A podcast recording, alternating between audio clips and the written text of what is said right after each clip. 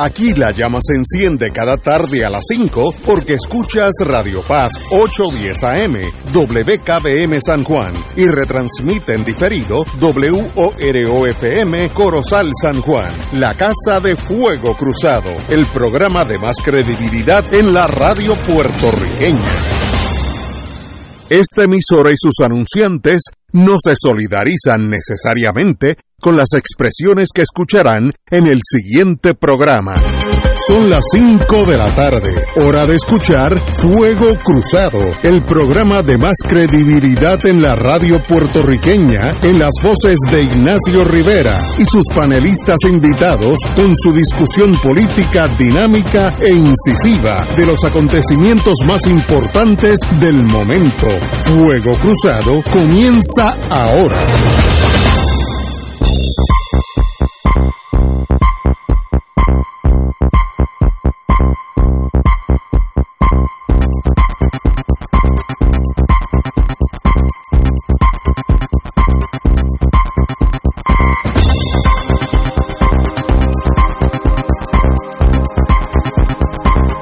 Buenas tardes, amigos y amigas. Qué bueno que es viernes, vendredi.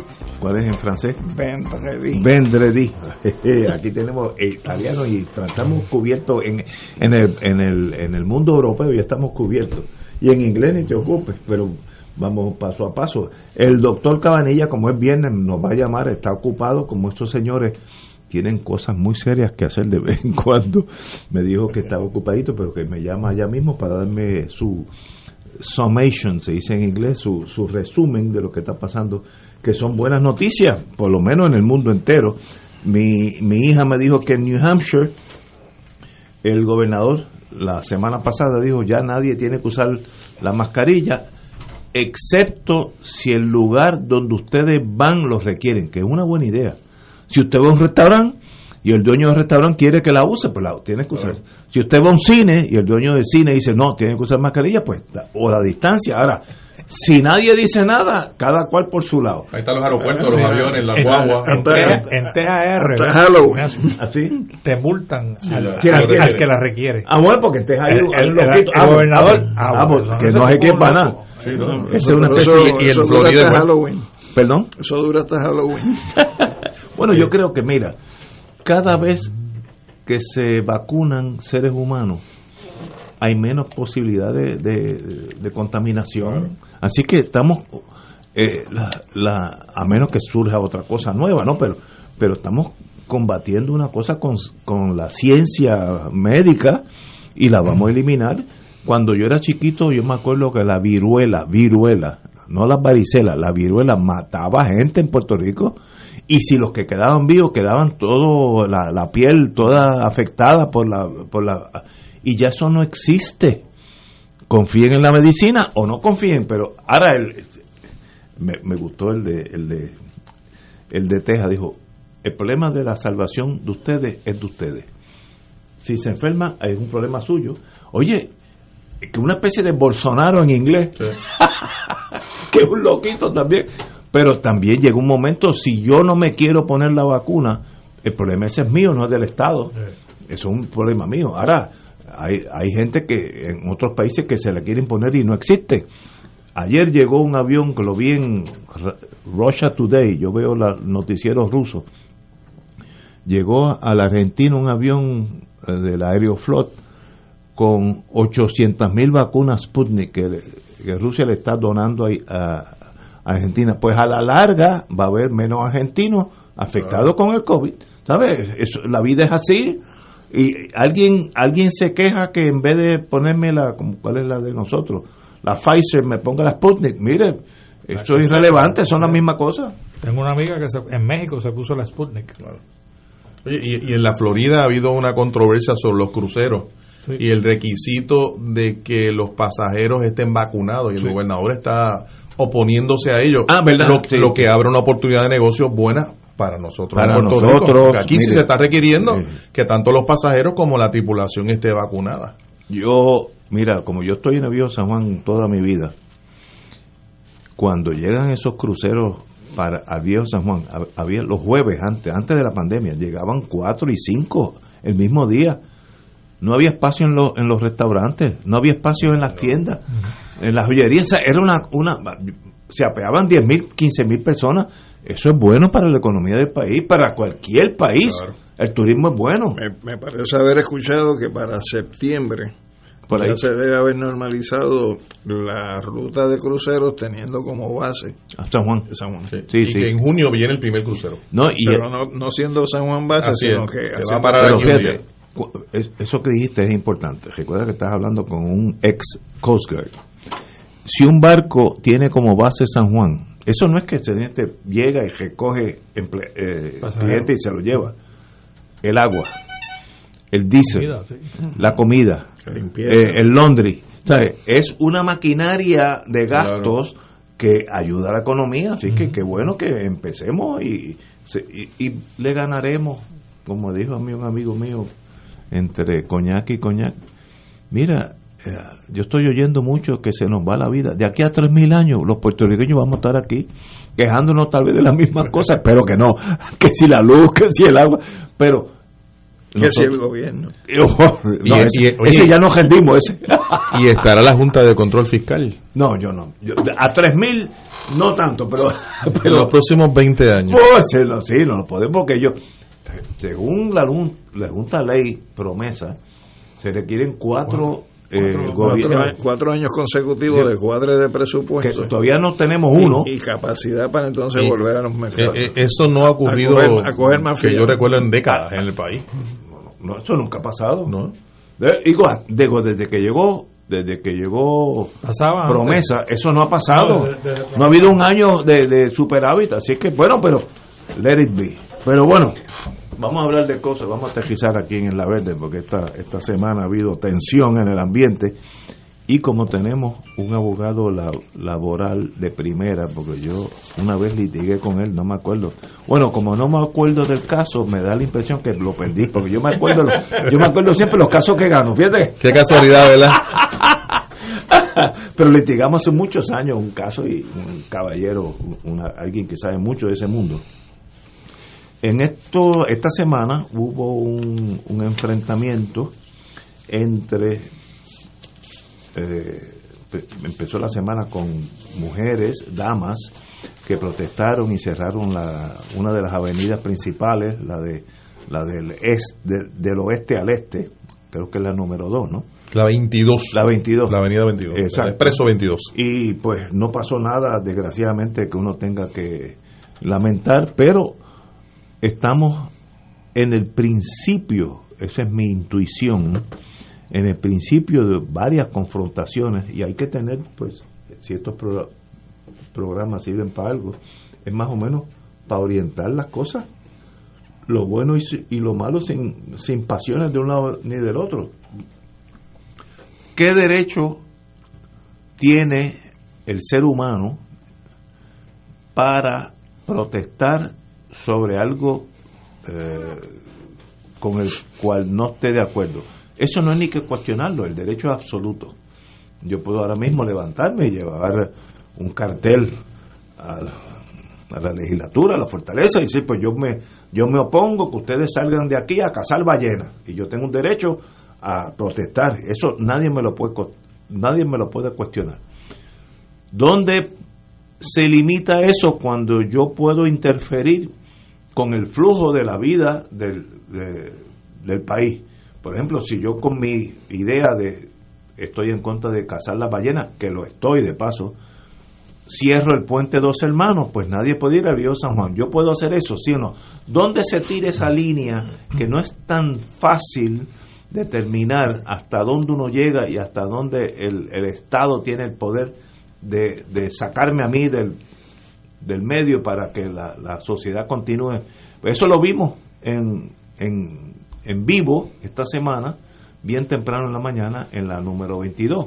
Compañero, como usted es profesor de ese mundo, diga usted. Bueno, este, tengo que hacer el disclaimer que yo soy abogado de una de las partes en este tipo de conflictos, porque yo soy abogado de Lutier. Ah, pues, pues, Muy bien, pero Pero te lo digo Es más mejor. No, no, no necesariamente es mejor. no pero mejor. Pero vamos a ver cómo podemos trabajar esto. Mira. Exacto. El derecho, En- estoy hablando. en, en derecho, en Estados Unidos, en la década de los 30, se aprobó una ley que se conoce como la ley Noris La Guardia. Espérate, espérate, espérate, espérate. Te voy a interrumpir. Eh, el doctor Cabanilla eh, nos acaba de llamar y él tiene prioridad porque tiene otras cosas que hacer, posiblemente mucho más, más cruciales y apremiantes que nosotros que tenemos dos horas. Doctor Cabanilla, buenas tardes. Sí, bueno, mi excusa que estoy tarde hoy. No, yo sé. La despedida de los pelos, los residentes de hematología y oncología, y, y se prolongó más de lo que yo quisiera. Como, yo- como yo siempre, como yo siempre le digo, doctor, cada vez que lo veo, yo espero no tenerlo que visitar a su oficina. Ese es mi único deseo, ¿eh? no tenerlo que ver, por- porque esas son, y lo he tenido que ver, que es, que es lo bonito. Eh, bueno, doctor, deme las buenas noticias, me dicen que las cosas están mejorando. ¿Por dónde vamos? Sí, sigue, sigue bajando la curva. Estamos ya a unos niveles eh, cerca del inicio de la pandemia, ya que esto ha sido dramático, eh, como ha ido bajando esa curva. Eh, yo creo que la gran mayoría de ese adelanto creo que lo debemos a la vacuna. Eh, ya hay más del 50% de personas que están vacunadas, por lo menos con, con una dosis y estamos ya pues pisándole los talones a Estados Unidos y estamos entre los países que más eh, personas han vacunado. Wow. así que eso pues las noticias siguen buenas el ritmo de vacunación me da la impresión por lo menos en los últimos dos o tres días como que ha bajado un poco. Yo espero que, que vuelva a subir. Yo tengo algunas ideas al departamento de salud cómo pueden hacer para convencer a alguna gente para que se vacunen. Eso lo publicaré en mi próxima columna este domingo así que no quiero quitar el punchline. Eh, pero yo creo que hay algunas cosas que se pueden hacer aparte de, de regalar dinero que es lo que están haciendo en Estados Unidos. Y cerveza. hay que apelar a, la- a las personas más jóvenes que son los que más renuentes están a vacunarse. Aquellos entre 20 y 40 años son los más difíciles porque los que son eh, por encima los que tienen la edad por encima de 65 80% ya están vacunados así que ahora hay que bregar con, los, con las personas más jóvenes Por la juventud. especialmente los millennials, que no sé, no entiendo a qué se debe la resistencia que tienen a vacunarse. Quizás porque no se enferman mucho, pero eh, realmente todos los pacientes que se están hospitalizando últimamente eh, son pacientes que no se han vacunado, o sea que ya los que, los que se han vacunado están súper protegidos eh, de enfermedad severa y muertes raras, raras veces. Eh, y en, en, en este momento la hospitalización de personas por el COVID eh, ha bajado también sustancialmente. ha bajado de una forma eh, bien bien importante. Ahora mismo, por ejemplo, tenemos eh, solamente tenemos hospitalizados como tal 75 personas, que es el nivel más bajo que hemos llegado. Eh, un, un día que tuvimos 70 hace tres días atrás, pero 75 está bien bien abajo, porque todo el tiempo habíamos estado eh, sobre 100 eh, y especialmente hace como un mes atrás teníamos sobre 500 personas y ahora solamente tenemos 75 en el hospital y siguen siguen bajando todos los días baja un poquito más ahora mismo eh, tenemos solamente eh, 1.1% de las camas de hospital eh, ocupadas por pacientes con COVID Wow, y nada. las muertes también han disminuido eh, de forma importante también. Eh, ahora mismo reportaron solamente tres casos hoy, tres muertes hoy, y ayer tres también, el día antes cuatro, el día antes tres, el día antes uno, el antes dos. O sea que hace ya eh, por lo menos eh, eh, como tres o cuatro semanas eh, que estamos por debajo de 10 muertes diarias. Eso es un récord. Wow, interesantísimo. Compañero Alejandro. Pues yo lo que tengo es un pensamiento, doctor, eh, a base de lo que usted ha señalado de, de cómo motivar a los millennials a que a que se vacunen, ¿no? Yo creo que, que uno de los elementos que donde único yo lo he visto hasta ahora es de parte del municipio de Bayamón, donde la epidemióloga, aparentemente es una mujer también joven, pues la forma y el mensaje que se está enviando para motivar a la vacunación de los millennials, pues me parece que es una forma de acercamiento correcto. Sin embargo, no veo de parte del Departamento de Salud o de parte de otros componentes del área de la salud que haya un tipo de campaña de orientación pública que estimule y que llame precisamente a que los millennials asuman la responsabilidad eh, con vacunarse. Así que me parece que esa dificultad que usted señala que existe, pues eh, lo que debería el gobierno es tomar cartas en el asunto, en asunto y entonces desarrollar, para eso están las compañías de publicidad, eh, una forma de acercamiento a ese, sector de la población para que realmente entonces asuma eh, el paso de ir a vacunarse. Y eso no lo estoy viendo. Tienes toda la razón. Yo tengo algunas ideas que, como dije, aparecerán en mi próxima columna este domingo, pero no, no quiero quitar el punchline porque, me parece que son ideas que, que suenan eh, extrañas, pero que yo creo que suenan, por más que suenen extrañas, creo que tienen, tienen su validez y yo creo que puede realmente atraer un montón de gente de esa edad y yo, creo que eso es lo que tenemos que enfocarnos ahora. Creo que puede ser una campaña de publicidad, pero también una campaña de incentivo. Y ahí es donde yo voy con los incentivos. En Estados Unidos, como ya hemos hablado antes, están regalando billetes de la lotería y están regalando dinero. Yo creo que eso no es necesario regalar dinero. Yo creo que se puede hacer eh, sin cobrar, un, sin que cueste un centavo al gobierno, pero lean la columna el domingo. Muy bien, compañero. Sí, una buena, buenas tardes, doctor. El Teatro Román de este lado, saludos. Eh, a, mí me parece que, que la experiencia siempre es la que más nos enseña. Y yo recuerdo de muy niño en la escuela elemental eh, que había vacunación en la escuela. Eh, de hecho, yo recuerdo haber sido vacunado, no sé de qué, pero era como una pistola, lo que usaban en ese entonces, que dejaba una marca en el brazo eh, no recuerdo que... viruela. Debe, haber sido viruela. lo recuerdo claramente. Yo estaría en segundo o tercer grado, era un niño bastante pequeño, pero le, digo esto porque yo creo que quizás se pueda considerar, si bien es cierto que las clases ya comenzarán en agosto, a no ser que el gobierno tome una decisión distinta, pero puede haber un proceso de matrícula que requiera que los niños vayan a la escuela y ahí sean vacunados. Lo mismo en las universidades eh, la población universitaria, la población escolar en Puerto Rico es significativa. Y yo creo que llegaríamos a un sector importante de la población que de otra manera va a ser muy difícil eh, vacunarlo, más allá de, ir a los centros de, diversión, las plazas, eh, los centros comerciales, las playas.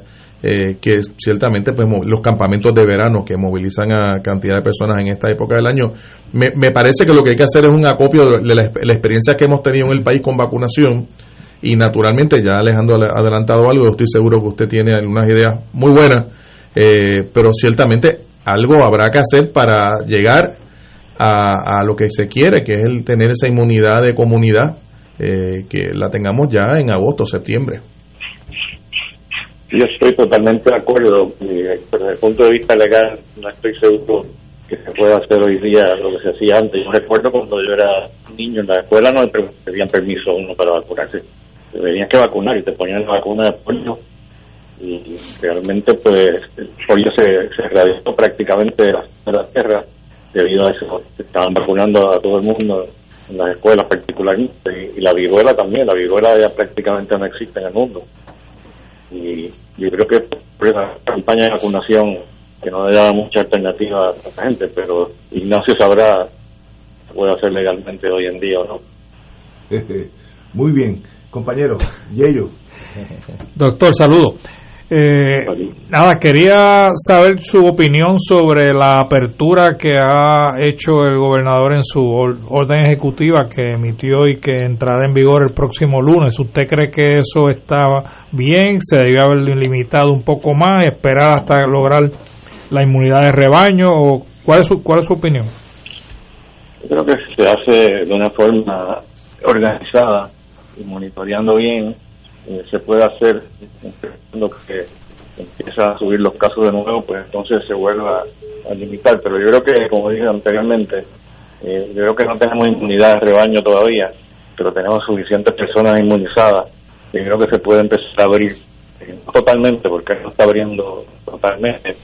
Eh, y hay que hacerlo con mucho cuidado, porque como, como, como menciono en mi columna del domingo también, en la, próxima columna, hay países como Vietnam, por ejemplo, que creían que lo tenían todo ya bajo control. Igualmente Singapur, que lo usaban como un modelo de país que había controlado la epidemia por completo y no hicieron más que declararlo modelo y empezaron a aparecer casos nuevamente. Sea que uno no puede bajar la guardia totalmente. Claro, nosotros tenemos más vacunación que lo que tiene eh, Singapur y Tailandia y yo creo que por esa razón pues podemos estar un poquito menos preocupados, pero no obstante también existe la, amenaza de, algunas cepas resistentes que no sabemos, eh, no resistentes sino variantes, que no sabemos si quizás van a ser eh, susceptibles a, todas las vacunas. Sabemos que las, variantes principales eh, son todas susceptibles a las vacunas Pfizer y Moderna, pero no sabemos si hay alguna eh, todavía como la de India que todavía no está totalmente claro si son susceptibles o no. Así que hay que tener cuidado porque ya, ya en Puerto Rico hay por lo menos por lo menos un caso de la variante India. ¿Cómo se va a comportar esa variante en Puerto Rico? Pues está todavía por, por, por saber. ¿Y la República Dominicana, eh, doctor, tiene alguna noticia nueva sobre la situación? Ella está, está desastroso. Está manga por hombro. Sin embargo, Haití, como dije anteriormente, sigue todo bajo control, sin vacuna. El problema que tiene la República Dominicana es que los, dominicanos rehusan vacunarse. Eh, parece que se han puesto a regar en, el pueblo, en las redes sociales, eh, que, la, que la vacuna lo que hace que la gente enfermar a la gente y ellos no, no quieren vacunarse porque no quieren enfermarse. Lo que no entienden es que es, peor enfermarse con COVID que, sentirse mal por uno o dos días. Pero ese mensaje el gobierno no se lo ha hecho llegar todavía a la población. Están bajo la impresión de que la vacuna no es, no es buena. Pero que hace es que enfermar a la gente en vez de ayudar. Oh. Así que aquello está, está mal. Eh, el, el señor gobernador indicó que ya la mascarilla en muchos lugares pues no, no se tiene que usar a menos que eh, sean lugares donde se, se, aglomera mucha gente. ¿Qué usted cree de esa de esa ese relajamiento de las de la de las órdenes en torno a la pandemia? Bueno, esto básicamente es lo que está haciendo el CDC, la, las recomendaciones que ha dado el CDC, que están empezando a implantar aquí. El problema que yo tengo con eso es que es difícil monitorear quiénes están realmente vacunados. Yo creo que en un sitio donde todo el mundo esté vacunado, pues hace mucho sentido que no se tenga que usar mascarillas. Por ejemplo, en la oficina donde yo trabajo, eh, pues, estamos vacunados y yo pues camino sin la mascarilla por mi oficina. Fuera de mi oficina, obviamente, en el resto del centro de cáncer, pues hay pacientes, eh, la mayor parte vacunados, pero algunos no, así que pues, seguimos usando mascarillas en las áreas públicas donde están los pacientes. Pero siempre y cuando la gente esté vacunada y uno pueda controlar eh, si están realmente vacunados o no, pues me parece que hace mucho sentido. En los restaurantes, pues no, sé qué decirte, pero en los restaurantes de todas formas la gente no usa mascarilla, pues se la quitan para comer. Estoy de acuerdo. hace sentido. En, en mi hija, la que vive en New Hampshire, me indicó que el, digo, New Hampshire es un estado con la mitad de la población nuestra y ya tiene una una vacunación casi absoluta, pero indicó que ya no hay que usar la mascarilla a menos que el lugar a donde usted va lo requiera, que es una buena tendencia. Otra frase, si usted va a un, a un cine y el dueño del cine requiere la mascarilla, pues hay que usarla, porque el, el que lo determina es la persona que recibe a los, a los clientes, eh, si va a un restaurante, eh, lo que sea. Y yo creo que si va a un shopping center, y yo, yo diría que es una buena teoría una vez que está controlada la, la pandemia, ¿no? Porque allí aparentemente pues eso ya, ya es historia. Eh, nosotros vamos en ese mismo camino, me imagino, ¿no? Sí, yo creo que sí. se supone que si se sigue vacunando al mismo ritmo ya para agosto, de agosto ya tendremos eh, por lo menos 70% de las personas vacunadas y ya entonces tendremos todavía, eh, supone que tengamos entonces menos casos y que se pueda todavía liberalizar más eh, todo, ¿no? Y que ya en ese momento quizás ya podamos dejar dejar de usar mascarillas por completo. Wow. Ah, agosto está ahí al lado, así que eso es en poco. A partir de agosto entonces hay que imponer la norma de que todo aquel o aquella que no se haya vacunado tiene que andar con mascarilla. Exacto, RGB. Muy bien, doctor, un privilegio tenerlo como siempre. Perdone que lo hicimos trabajar horas extras hoy el lunes, pero sabe que siempre se le aprecia su, su conocimiento de este mundo médico que nosotros cuatro desconocemos. Gracias, Ignacio. Saludos a todos. Vamos a una pausa y regresamos. ¿Qué derechos tienen los manifestantes en torno a lo que en las próximas semanas estoy seguro que va a ser un problema mucho más serio de lo que vimos esta semana? Vamos a una pausa.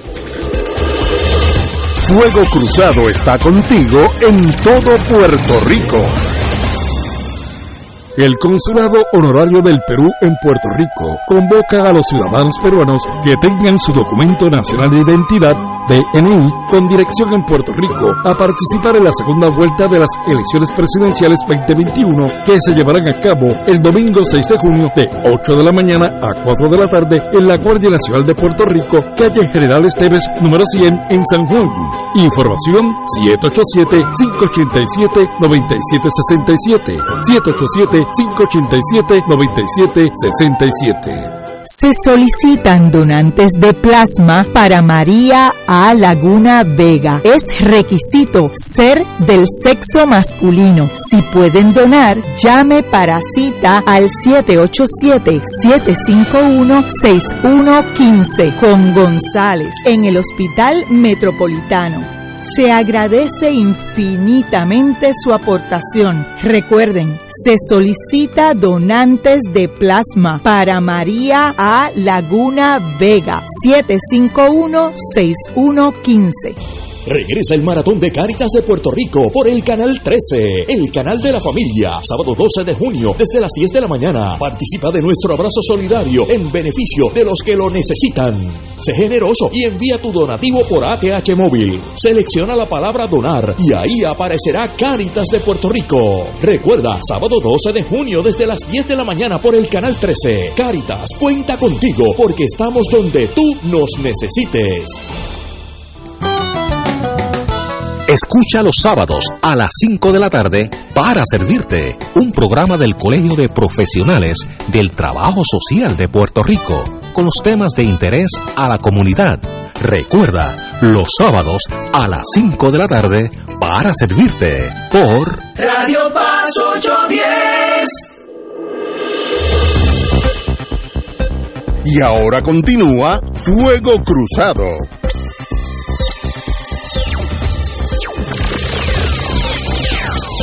Bueno amigos, como empezamos el programa, eh, en esta semana vimos unas damas, y yo diría con el derecho a, a, la protesta que es garantizado por la constitución norteamericana y puertorriqueña, expresándose en torno a, el, eh, ellas están en contra del contrato Luma y eh, impidieron el paso de la avenida de la carretera número 22, que es la que da del oeste al este por el norte de Puerto Rico, una de las arterias principales del tránsito. Eh, como uno tiene la tara de ser abogado, dice, bueno, ¿y quo guaranto? ¿Con qué derecho unos tienen unas cosas? ¿Dónde se tira esa línea? Que no es fácil eso no es una cosa como, eh, eh, como ir a un shopping center y comprar una camisa. No, eso es una línea que en cada caso puede variar un poquito para arriba o para abajo. Así que eh, los jueces tendrán que bregar con esta problemática y estoy seguro que va a pasar, de dos o tres semanas va a pasar. Pero, ¿dónde, dónde está el derecho en términos generales, compañero? Pues mira, como tú bien indicas, es difícil a veces trazar la línea y no es lo mismo, por ejemplo, una protesta de, un grupo de ciudadanos a lo que puede ser una protesta que enmarque en una acción concertada de un sindicato, porque los acercamientos son diferentes. Hay un principio general que incluso está avalado por informes de la Comisión de Derechos Civiles en Puerto Rico desde los años 60, que te dice que las plazas públicas y las vías públicas son áreas de dominio público donde se pueden hacer actividades de expresión. Y entonces, ¿qué pasa? Cuando tú vas a hacer una actividad de expresión, tú puedes utilizar una avenida, puedes usar una carretera, puedes usar una plaza, y lo que se da es un proceso en el cual se logra una negociación con las entidades reguladoras por parte del Estado, desde el punto de vista de atender unas necesidades y unos intereses, pero de otro lado garantizar el ejercicio de esa libertad de expresión a los que quieren hacer la manifestación. Cuando tú te vas al mundo laboral, donde por ejemplo en el caso de Puerto Rico no solamente está el derecho de expresión, sino también está el derecho de las acciones concertadas, que incluyen la huelga y el piquete, así está en nuestra constitución, pues tú tienes que hacerle un acercamiento distinto. Y comencé a decirte ahorita que, por ejemplo, en el caso de los Estados Unidos, donde, por ejemplo, no existe tal protección en la constitución, desde el punto de vista del derecho a la huelga y al piquete, sí en la reglamentación que tiene la Ley Nacional de Relaciones del Trabajo existe el derecho a la acción concertada que incluye la huelga y el piquete. Pero también ante el abuso que hubo por muchos, muchos, muchos años de los tribunales emitiendo injunction para suprimir el derecho a la expresión de los trabajadores, se aprobó en la década de los 30 una ley que se conoce como la ley Norris La Guardia, limitando la facultad de los tribunales para emitir injunction cuando haya una controversia laboral. Y la controversia laboral puede ser entre un sindicato y su patrono, pero también puede ser por otro tipo de organización que no es una organización obrera propiamente, pero tiene que ver con el aspecto laboral. Y esa ley delimita específicamente cuáles son los casos donde ese injunction puede emitirse bajo la premisa general que no deban emitirse. Pero claro, si hay violencia, si hay destrucción de la propiedad, tiene que ir la fuerza del orden público, quienes la dirijan, a demostrar que se le fue de la mano y que no pueden controlar esa situación de violencia. Hay que establecer el balance entre el interés que se suprime y el interés que se protege. Eh, y hay varios elementos que se supone que se tomen en consideración, incluyendo eh, el que se agoten unos procesos de mediación y que se demuestre al tribunal que se han agotado esos esfuerzos antes de que un tribunal pueda emitir una orden. ¿Qué pasa? En Puerto Rico se aprobó esa misma ley, lo único que escrita en español, al extremo que le decimos la baby Noris la guardia.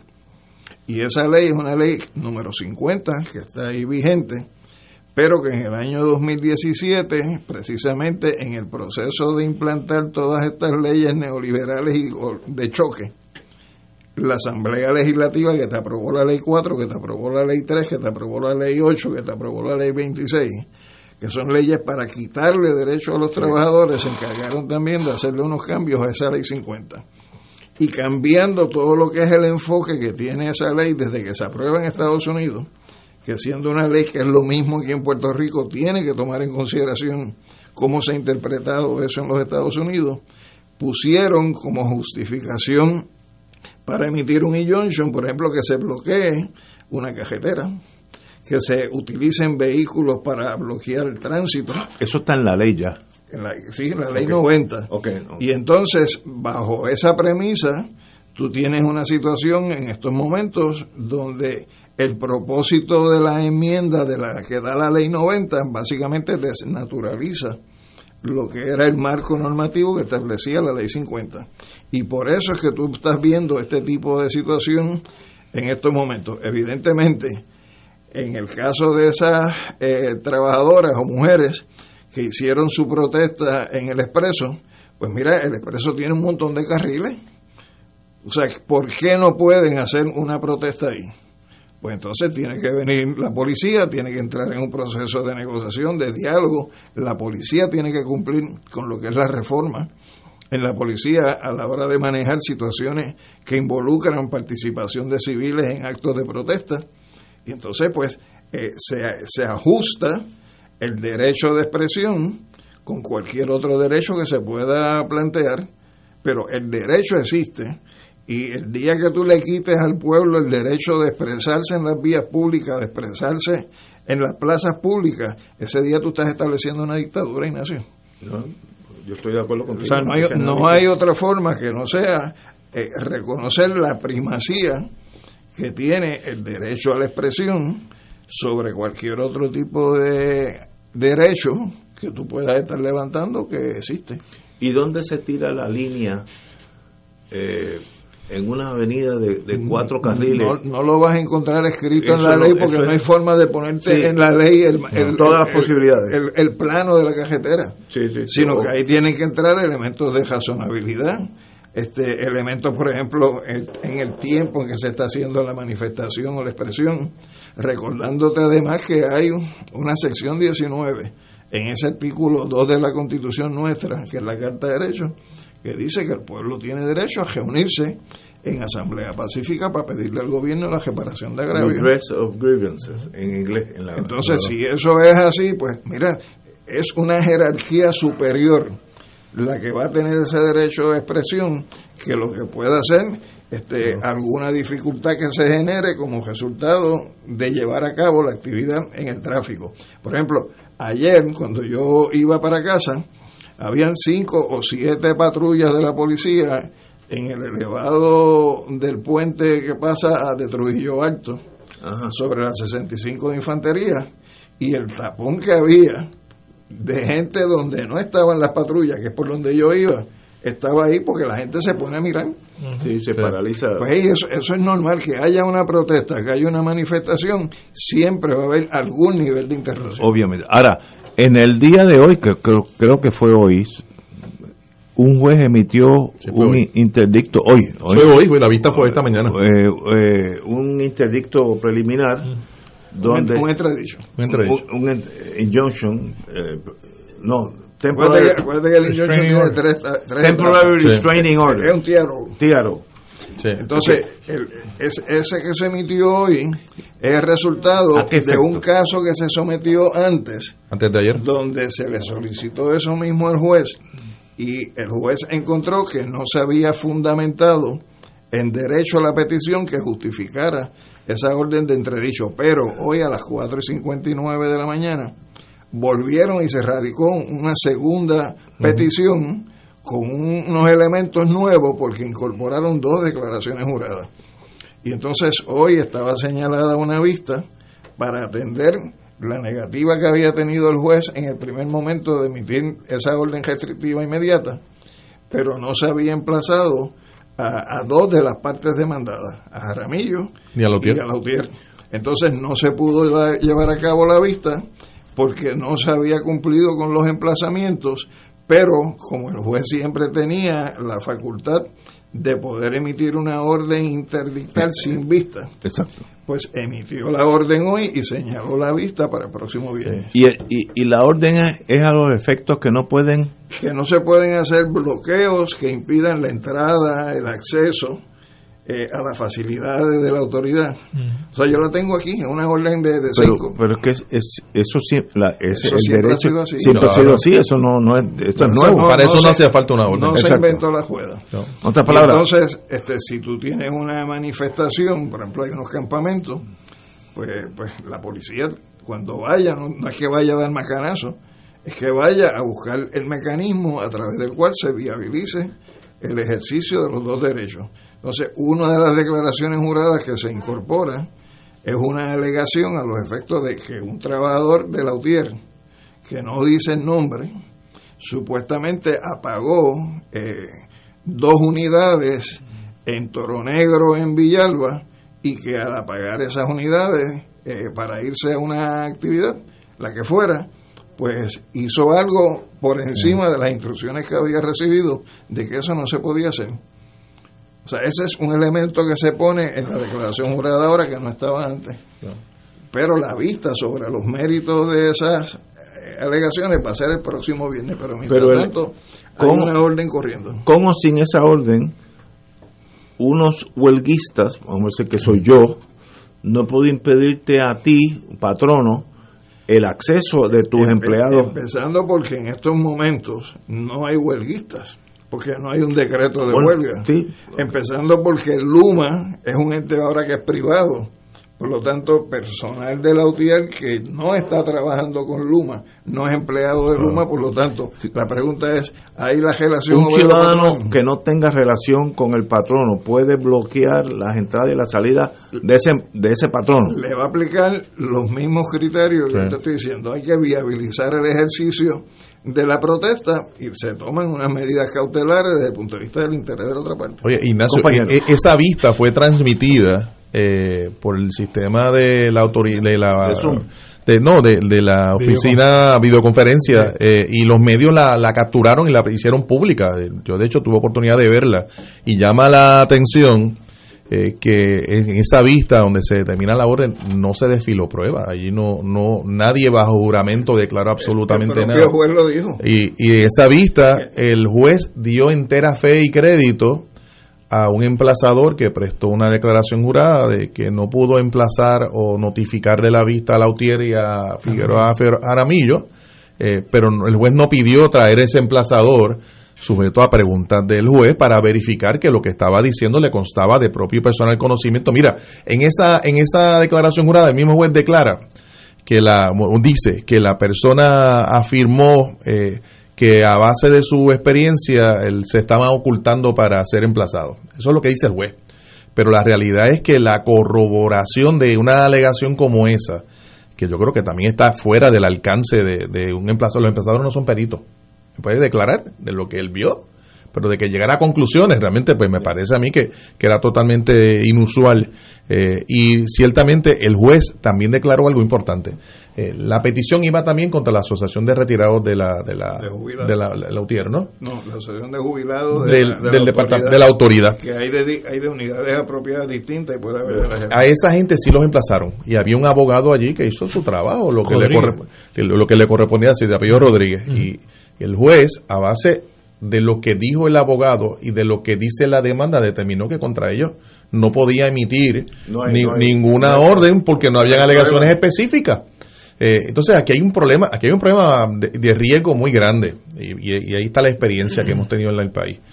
En ocasiones anteriores, de hecho en el 2017 contra los estudiantes universitarios y anteriormente contra estudiantes universitarios, anteriormente contra otras uniones había utilizado el recurrir al tribunal y el final lo que provoca es una policía que entiende y le interpreta esas órdenes como ellos entiendan, ¿verdad? No, no, siempre de la manera más razonable, intervienen con manifestantes que no necesariamente están bloqueando la entrada de un sitio, pero que están al lado de la entrada, eh, y se da un proceso de criminalización de esa lucha, se dan arrestos. Eh, y, y, procesos en los tribunales que yo creo que son totalmente necesarios. Y, y, es una orden, Ignacio, que de la misma manera que establece que quien la viole, desde el punto de vista de las partes, que sería Jaramillo o Lautier, se expone a desacato civil o criminal y puede haber multas hasta de 500 dólares o hasta seis meses de cárcel. En la orden dice que esa orden es obligatoria para las partes en la acción, sus oficiales, agentes, sirvientes. Yo no sabía que todavía en Puerto Rico había sirvientes. Había relaciones de servidumbre. Empleados o empleadas y abogados y abogadas. Ah, Caímos en la, en la, en la página Cheo. Y, y, y, la manifestación de ayer no era de empleadas de la, de la autoridad, eran mujeres, ciudadanos, ciudadanos, como, puede estar indignado, como la estás tú, como lo estoy yo, como puede estar cualquier otra persona. Tenemos aquí una pausa, regresamos con el. Yo, yo soy como los británicos, yo mantengo el rango. Con el senador Ortiz Daliot. Así que, como dicen en Inglaterra, un, once an admiral, always. Si usted es almirante, se quedó almirante, aunque no haya visto eh, eh, agua ni, ni, en su baño. Eso lo dicen también de algunos oficios. Así también. Ay, oye, usted es inteligente. Señores, vamos a una pausa y regresamos with Crossfire. Fuego Cruzado está contigo en todo Puerto Rico.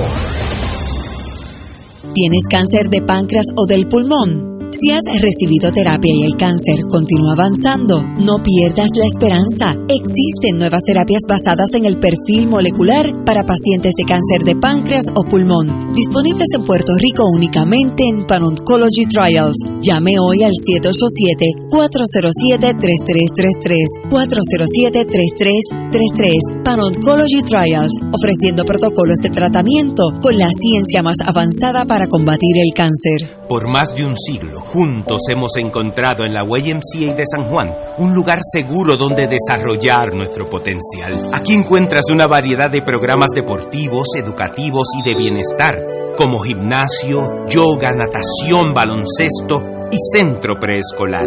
En la YMCA te fortaleces física y mentalmente y floreces. Redescubre hoy todo lo que la Y tiene para ti. Visita ymcasanjuan.org.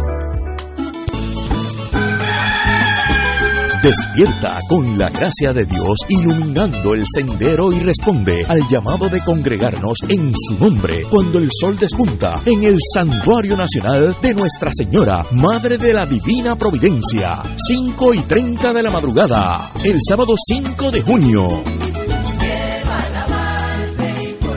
Para otra misa de madrugadores, la celebración eucarística que se ha convertido en tradición y fuente de bendiciones para la familia católica. Por motivo de la pandemia, se practicará el distanciamiento físico recomendado y el uso obligatorio de mascarillas. Se llevarán a cabo confesiones previo a la Santa Misa. Participa en este encuentro mensual y comienza el fin de semana en paz y renovado, asistiendo o escuchando la transmisión en directo. Misa de madrugadores por Radio Paz 810 AM o Radio Paz 810.com y Oro 92.5 o Radio Oro FM.com. Info santuario de la providencia.org 787-646-9448.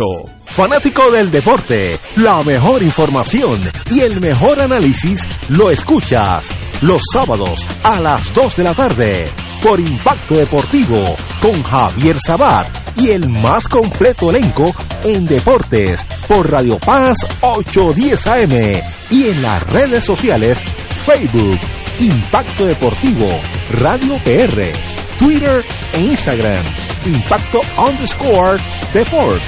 Juntos, impactando el deporte nacional. Y ahora continúa Fuego Cruzado.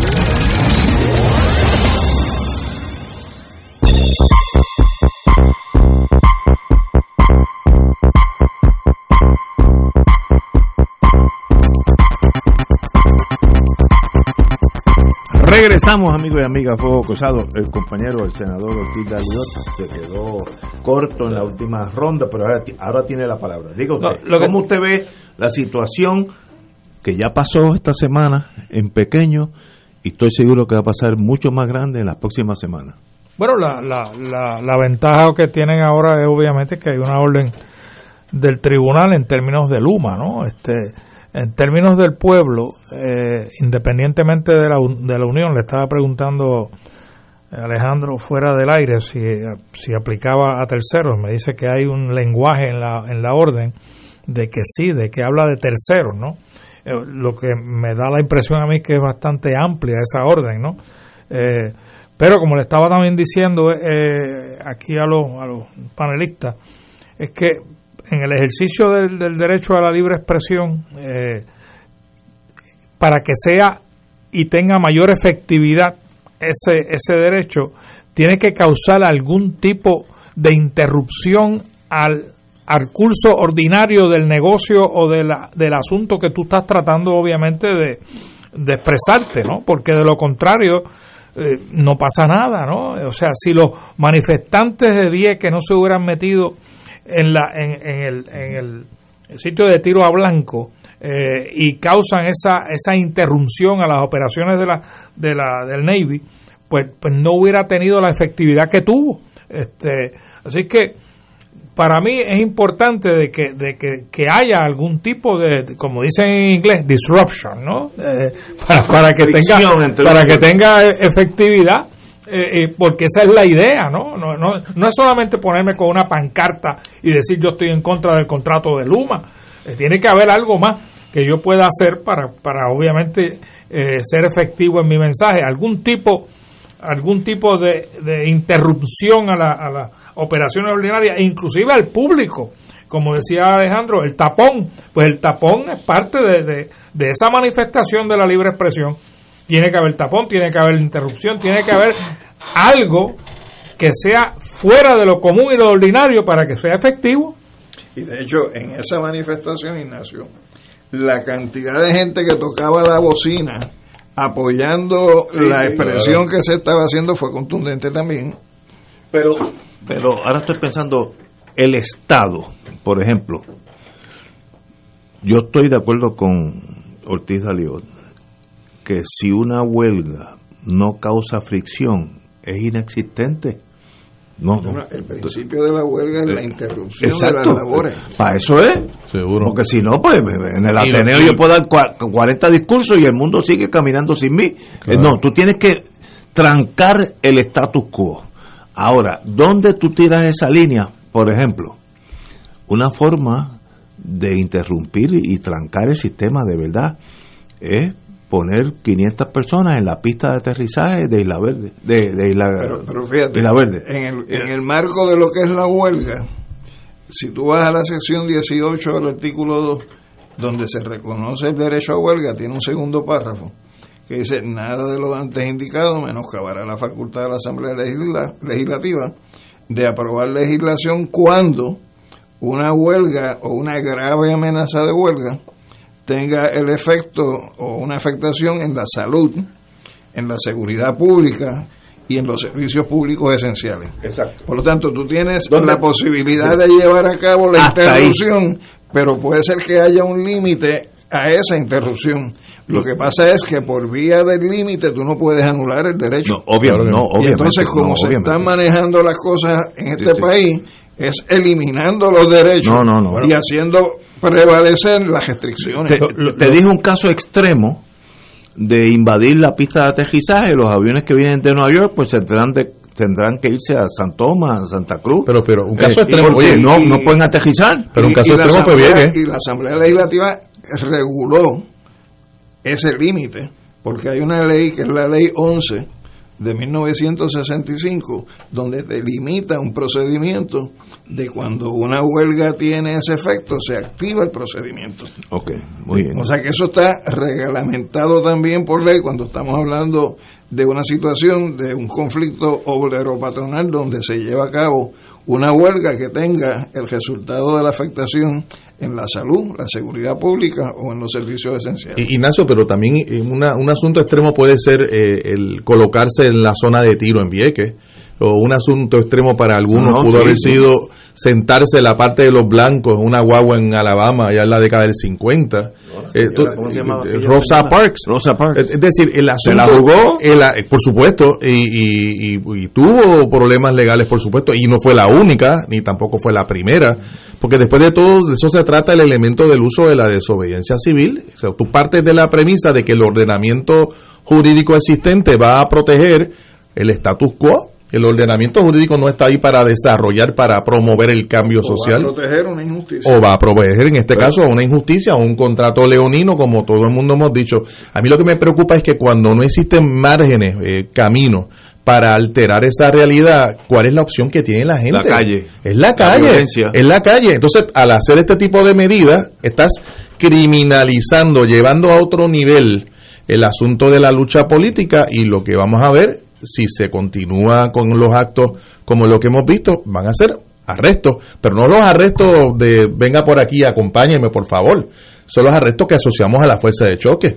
eh, arrestos con golpes, como los que vimos Y- y en la huelga de la telefónica. Y no me sorprendería que eso pase porque llega un momento donde si los huelguistas, o no, porque no son huelguistas, los protestantes. Que protesta, Los- gente los- que los está- protestantes. que está inconforme con una medida que ha Eh, tomado su o gobierno. los ex empleados de, de la UTIER, los que se quedaron guindando, eh, va a llegar un momento que se la tienen que jugar. Y, y ahí va a haber violencia. Yo estoy seguro que va a haber Claro. violencia en Puerto Rico. Eso es cuestión de tiempo. ¿Cuál, ¿Cuál es la diferencia entre lo que ocurrió con las mujeres en la 22, en, la, en el expreso 22, Sí. y lo que ocurrió en el verano 2019 en la autopista? Eh, o la marcha aquella que participó Sila y un montón de gente del tema de, de, de, Vieques. Es lo mismo, es una interrupción en la vía pública eh, y que en uno es democrático, lo celebramos y qué bueno y, compramos camisetas y lo demás y en otro no. Y a mí me parece que hay, hay un ejemplo más patético. O sea, cuando los políticos en la campaña bloquean en las caravanas, ah, claro. ¿qué es lo que hace la policía? Ayudarlo. Sin embargo, aquí, si se hace un bloqueo, ¿qué es lo que va a hacer la policía? Pues, reprimir. Pero, digo, yo creo, y esto lo veremos, yo estoy seguro que los peores días van a, están por llegar. Yo creo que la policía ahora, bajo la, el reglamento, eh, digo, el, entendido con justicia federal, etcétera, de tener más consideración a los ciudadanos, está más orientada a no usar la violencia innecesariamente. Eso no pasó cuando la protesta del campamento de las cenizas en Peñuela. Y era el mismo entrenamiento y estaban los mismos manuales y nosotros los utilizamos en la defensa de las personas que fueron acusadas. yo, creo que porque antes miramos los años de Romero Barceló, había una actitud de confrontación. Yo me acuerdo la, la policía eh, consideraba que los, estudiantes aquellos, ¿te acuerdas del problema? Eran eh, comunistas y enemigos. había un ambiente, bueno, desembocó en maravilla, porque había que matar a los comunistas.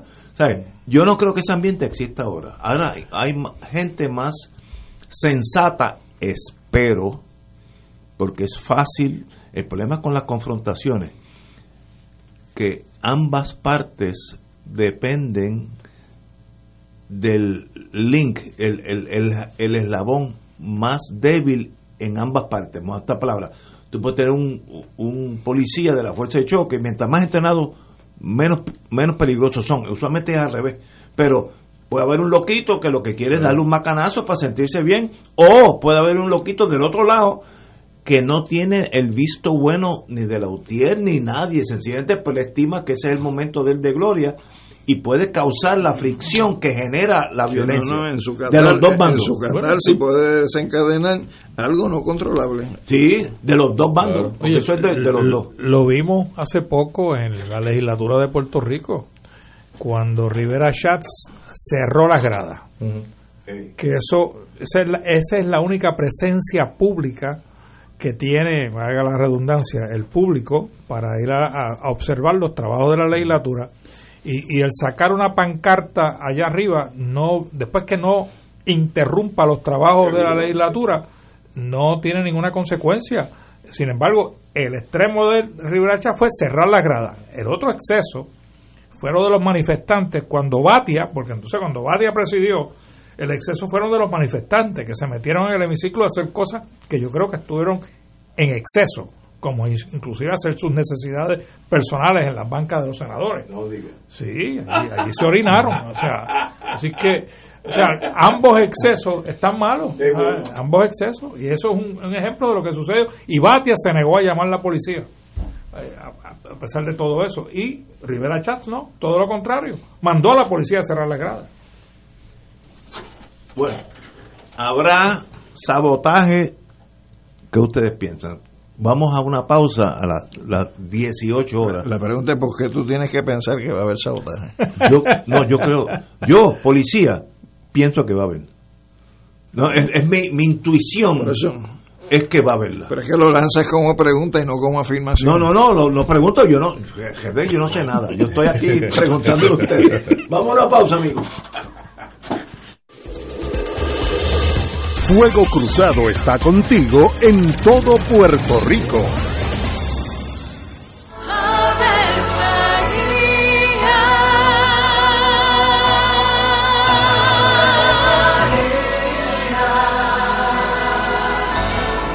El ángel del Señor anunció a María. Y ella concibió por obra del Espíritu Santo. Dios te salve María, llena eres de gracia, el Señor es contigo. Bendita tú eres entre todas las mujeres, y bendito es el fruto de tu vientre Jesús. Santa María, Madre de Dios, ruega por nosotros pecadores, ahora y en la hora de nuestra muerte. Amén. He aquí la esclava del Señor. Hágase en mí según tu palabra. Dios te salve María, llena eres de gracia, el Señor es contigo. Bendita tú eres entre todas las mujeres y bendito es el fruto de tu vientre Jesús. Santa María, Madre de Dios, ruega por nosotros pecadores, ahora y en la hora de nuestra muerte. Amén. Y el Verbo se hizo carne. Y habitó entre nosotros. Dios te salve María, llena eres de gracia, el Señor es contigo. Bendita tú eres entre todas las mujeres, y bendito es el fruto de tu vientre Jesús. Santa María, Madre de Dios, ruega por nosotros pecadores, ahora y Ruega por nosotros, Santa Madre de Dios. Para que seamos dignos de alcanzar las promesas de nuestro Señor Jesucristo. Oremos. Derrama, Señor, tu gracia sobre nosotros, que por el anuncio del ángel hemos conocido la encarnación de tu Hijo, para que lleguemos por su pasión y su cruz a la gloria de la resurrección, por Jesucristo nuestro Señor. Amén. Gloria al Padre, al Hijo y al Espíritu Santo. Como era un principio, siempre, por los de los siglos. Amén. Se solicitan donantes de plasma para María A. Laguna Vega. Es requisito ser del sexo masculino. Si pueden donar, llame para cita al 787-751-6115 con González en el Hospital Metropolitano. Se agradece infinitamente su aportación. Recuerden, se solicita donantes de plasma para María A. Laguna Vega 751-6115. Aquí la llama se enciende cada tarde a las 5 porque escuchas Radio Paz 810 AM, WKBM San Juan y retransmite en diferido WOROFM Corozal San Juan, la Casa de Fuego Cruzado, el programa de más credibilidad en la radio puertorriqueña.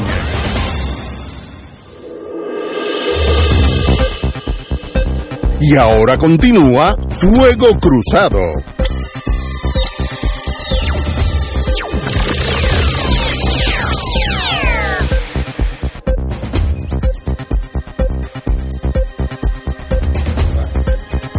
Eh, esta es mi imaginación, que es fértil, como ustedes conocen.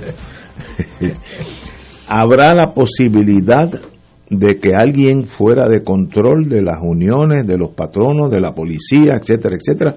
Porque yo me acuerdo en aquellos años difíciles, cuando nosotros éramos jóvenes, que hubo bombas que pusieron por la propia policía. Pues mira, ¿Sabe? El, el- el terrorismo puede ser de derecha o de izquierda. para decir. No, no. Señor El- al al colegio de abogados le pusieron La barca se llamaba algo así. este, Así que- yo, te, yo te puedo decir que hay un informe de la Junta de Generaciones del Trabajo de Puerto Rico relacionado con sucesos que se imputaron de sabotaje en la huelga del 77 al 78, donde aparecen enumerados todos los actos de sabotaje que hizo la División de Inteligencia de la Policía Sí, sí. para que se las achacaran a la Unión. Lo menos que tenía era de inteligencia la- aquella división, pero eso pasó y Y el que la- dice es Alex Lacerda, Alex, que era del Navy, que era del Navy, que de paso, que ahora es real- un realtor en la Florida. En Florida, Sí.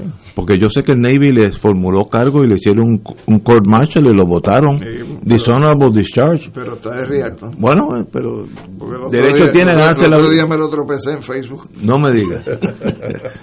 pero anyway, Yo creo que se puede ir la luz, pero más que... No, no, pero por- la- la luz se va en Puerto Rico. Pero fíjate, es lo que te quiero comentar, es que habrá quien piense que la responsabilidad es, de, es producto de una intervención No, no, no. eh, premeditada por sabotaje, etcétera, pero la realidad es que aquí mismo que estábamos conversando ahora en esta re- área de Rupert, hoy no hubo luz. Yo no sé el resto del país, pero aquí he escuchado de gente que ha llamado a las estaciones de radio a informar Sí, sí. que llevan días No, pero sin el servicio. Yo te concedo que el sistema que tenemos, que es parte del problema, está guindando de un hilo y se va la luz todos los días continuamente. Eso es parte de, la crisis que Así es. tenemos. Ahora, eso es una cosa y ahí pues nadie tiene culpa de nada, senci- sencillamente el sistema está en el piso. Otra cosa es provocar un cortocircuito mayor en una subestación, aquellas que tienen 38 mil kilovatios, que son las mayores, y se va a pagar un pueblo entero. Eso se hace, eso no es tan difícil lograrlo, los que saben de ese mundo. Eso es sabotaje. Ahora, eso, como dijo aquí Alejandro, Torres Rivera, cae bajo la nueva ley de terrorismo, que entonces el FBI tiene una fuerza, pero bárbara, de perseguir a esas personas y acusarlos de terrorismo al Estado. Imagínate lo, lo que estoy hablando. Eh, eh, durante la cárcel, en vez de estar ahí en Guaynabo, vas a estar en Guantánamo. Eso es lo, lo mínimo que voy a hacer. ¿Pasará eso? Pues mire, yo espero que no, pero si uno es del, del mundo policíaco, uno tiene que estar atento a eso. Pero aquí están creando un contexto. De la misma manera que cuando Homero se creó un contexto para decir que iba a haber casi un levantamiento de izquierda en este país. Mira, aquí me acaba de llegar ahora la moción sometida para la revisión de causa probable para gesto en tres compañeros de la UTIER que porque se presentaron a trabajar el pasado lunes En el sur, no en en el sur, ¿no? en Ponce, le sometieron cargos y el juez desestimó en regla 6 los cargos porque no había fundamento en derecho para eso y ya se está pidiendo la regla 6 en alzada. En alzada, sí. Y entonces aquí se está creando ese contexto para entonces cuando venga la mano dura, tratar de justificar la mano dura a base de ese contexto que se está montando bloque a bloque en estos momentos. Y, en ese caso tuvo la fiscal de distrito de Ponce presente en la, una vista de regla 6. O sea, evidentemente yo creo que, que habrá, por eso mencionó lo, lo los apagones, haber- habrá personas que querrán imputar a la violencia, a- al terrorismo, ¿verdad? En los apagones, pero en Puerto Rico tenemos un serio problema de un servicio eléctrico que está dando está- Pésimo, claro, pésimo. desde hace mucho mucho Aquí tiempo. me dice un amigo muy muy querido, eh, no hace falta el sabotaje, el sistema eléctrico está tan débil se cae solo. que se está cayendo por sí solo. Vivo en Trujillo Alto y en siete días se ha ido cinco veces, en, en cinco ocasiones, por horas. Eso no es sin sabotaje, esto es que estamos en el piso. Entonces ahí viene la- una pregunta que vamos a brincarnos para atrás todo lo otro, olvidarnos de la cuestión policíaca, etcétera. ¿Qué opción tiene el, gober- el gobierno de Puerto Rico, que en realidad es la Junta de Control Fiscal? Porque uno se, se enamora de uno mismo y piensa que Pierluisi se levanta por la mañana y dice, vamos a hacer esto o aquello. La Junta de, de Control Fiscal ha condicionado la ayuda que recibe el pueblo de Puerto Rico en torno a mejorar su sistema eléctrico si es vía un, un ente privado. ¿Qué opción tiene el gobernador de Puerto Rico? ¿Y qué, opción No, no, tiene, y qué opción tiene el pueblo de Puerto No, no, Rico realidad? no, no Aquí- representa. Aquí, aquí, aquí ¿qué hay varios protagonistas importantes. Yo No, creo no, que la lo que va a hacer el ¿Qué- pueblo es qué se puede también. hacer? Hay una carta de, del día de ayer que la firma la señora Yaresco, dirigida a Pierluisi, al presidente del Senado y al presidente de la Cámara, con relación a la aprobación del proyecto de ley que convierte en patrono sucesor eh, a, a Luma y que por consecuencia extiende a los empleados que Luma retiene como empleados los derechos que pudieran tener bajo los convenios colectivos que habían. Pues aquí en letras claras dice la señora Yaresco que la política de la Junta de Control Fiscal es que el gobierno de Puerto Rico sea un mero facilitador y no un competidor con el sector privado.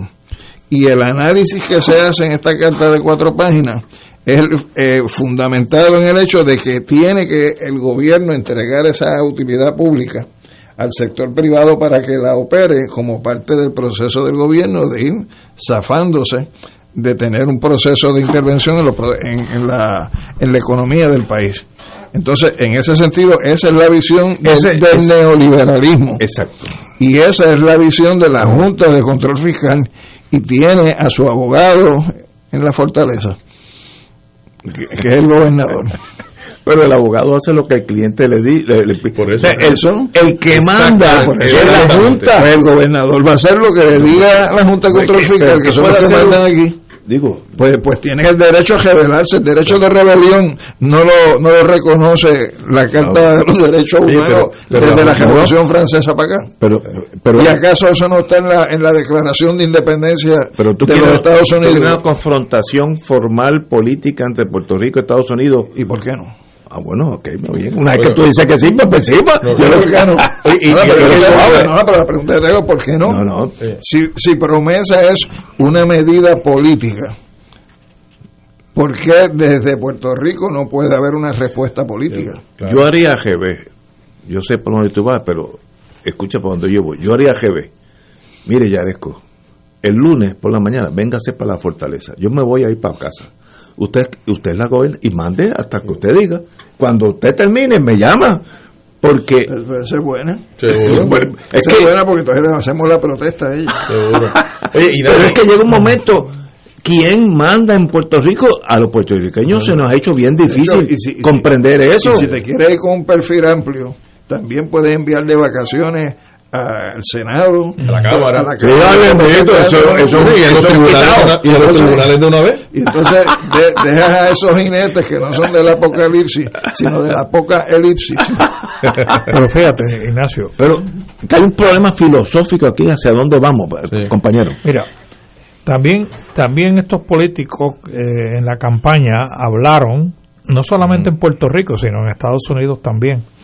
Hablaron, y yo escuché a Grijalba y a, y a Nidia y a los demás, y de acá, y que vamos a cambiar la promesa, que hay que promesa hay que enmendarla, que si esto y si aquello. Entonces uno se pregunta, ¿qué gestiones afirmativas ha hecho el gobernador que estaba en esa ola? ha hecho el presidente del Senado, el presidente de la Cámara. Quizás el presidente de la Cámara es un poquito el, más que ha hecho, ¿no? Y, y, y los políticos en Estados Unidos no se le ha puesto la presión para que, en efecto, de alguna manera, eh, nos quiten la bota eh, de la, del cuello eh, y nos dejen respirar un poquito más. eh, porque todas las acciones en términos a la deuda pública de Puerto Rico, para mí, desde mi perspectiva, fue causada por la situación colonial. O sea, es, el único que el único de los pocos poderes que puede ejercer un gobernador en- ahora no lo puede ejercer, pero lo podía ejercer era emitir deuda. Yo tengo un problema, yo emito deuda. Tengo otro problema, emito deuda. Quiero hacer el coliseo, emito deuda. Eh, de los poquitos poderes que, que El tenía el gobernador Pero porque no tenía ningún otro poder político. O sea, ese es el problema de, de- de- de la Pero- situación que tenemos ahora mismo, es la falta de poderes políticos. Pero- es lo que lo ha causado. Pero eso fue negligencia de nuestros gobernadores. Esa deuda de ciento No, y pico de billones no, no, la brinca no, un chivo. no, no, es que no es- Nadie es nos que- puso una pistola y dice, cojan deuda o le pega un tiro. No, eh, Ignacio, es que no, es negligencia de los gobernadores. Digo, fueron negligentes. Bendito. Bueno, fueron negligentes, pero el problema es que ¿qué otras opciones No, no, tenían los ninguna. gobernadores? Es que en un territorio tú no mandas. En la- Ese es el problema.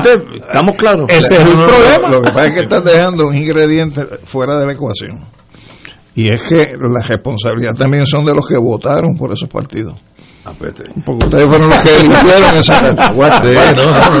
Y, y el diseño económico de una colonia no es para hacerla próspera, es para eh, ser explotada por la metrópoli. Pero- de eso se trata. Eventualmente es natural que en una colonia como Puerto Rico el desarrollo, la ausencia de desarrollo económico, debemos decir, tienda hacia lo que hemos tenido. No hay duda de que ha habido un problema de negligencia. Hay negligencia. Pero, quiero, reaccionar a la pregunta que hiciste que puede hacer el gobernador. Yo creo que el gobernador Pues muy tiene, poco. tiene que obedecer, casa. pero, eso, Pero- pero tiene que obedecer a quien lo eligió. Mira, Y en Puerto Rico hay una postura generalizada en contra de ese contrato. El gobernador parece eh, que responde más a la Junta de Control Fiscal, parece no, efectivamente responde más a la Junta de Control Fiscal, que no es la que lo eligió, que al pueblo de Puerto Rico. O sea que aquí hay un problema. Oye, hablar de democracia en Puerto Rico es una broma de mal gusto en estas circunstancias. Pero la negligencia, Ignacio, no es de los puertorriqueños. Tú los puertorriqueños han tenido que bregar con los poquitos que tienen para hacer gobierno. La negligencia crasa aquí ha sido de Estados Unidos. 123 años sin darnos una oportunidad, sin de iniciativa de ellos, para descolonizarnos en Puerto Rico. Esa es la negligencia. Ha sido Estados Unidos el negligente en Puerto Rico, no nosotros. Nosotros hemos tratado de, de hacer eh, limonada de, de- los poquitos limones que nos han dado y que, y que, han sido algunos de ellos bastante agrios, ¿no? Pero eh, estoy de acuerdo contigo. Pero es que en las colonias, por eso le dicen colonias, tú no mandas nada. El problema es que nosotros nos entretenimos con una telaraña filosófica en los años 40, 50 y pensamos que teníamos un país nosotros somos súbditos de Washington, para bien o para mal. Eso fue lo que le dijo Pues, Estados pues, Unidos. así es la vida. usando la palabrita que tiene la orden del juez. Sí, pero porque tú ves como, ves como yo me alineo, como ya inconscientemente me alineo. Pero es que nos, yo oigo a amigos nuestros, sobre todo en el centro del espectro político, piensan que tienen un país que tiene una, como decía aquella cosa, este Muñoz Marín, una defensa común, una moneda común. Todo eso se embuste. Puerto Rico es una colonia de Estados Unidos y si ahora mismo Estados Unidos decide que todos los mayores de 17 años y menores de 21 tienen que ir al ejército para una guerra que está en, en donde sea, pues tenemos que ir, porque nosotros no mandamos. Una vez que tú entiendes eso, es más fácil entender los otros problemas. Eso, es la palabrita No, de la y- orden y- del juez. y- estamos en una generación de servidumbre. Y es, más, y es y cierto, y es verdad. Pero también es más fácil entender en dónde cae la responsabilidad. No es nuestra, No. ah, es del que manda. Pero nosotros hemos bailado con esa muchacha fea, eh, bo- Claro. o bonita, no sé, No hemos tenido más de un otro- siglo sin, es que sin no hemos protestar. tenido más ninguna alternativa. Hemos Oye, no, no, no, protestado. no, Oye, aquí ¿cómo ha habido, ha protesta por ojo, a- Lo que y- pasa es que ha habido represión también, por ojo, boca y nariz. No, no, porque la, Y se ha llevado la protesta a niveles muy álgidos, no hay duda. Yo leí en mis años anteriores sobre la, el mundo de Argelia.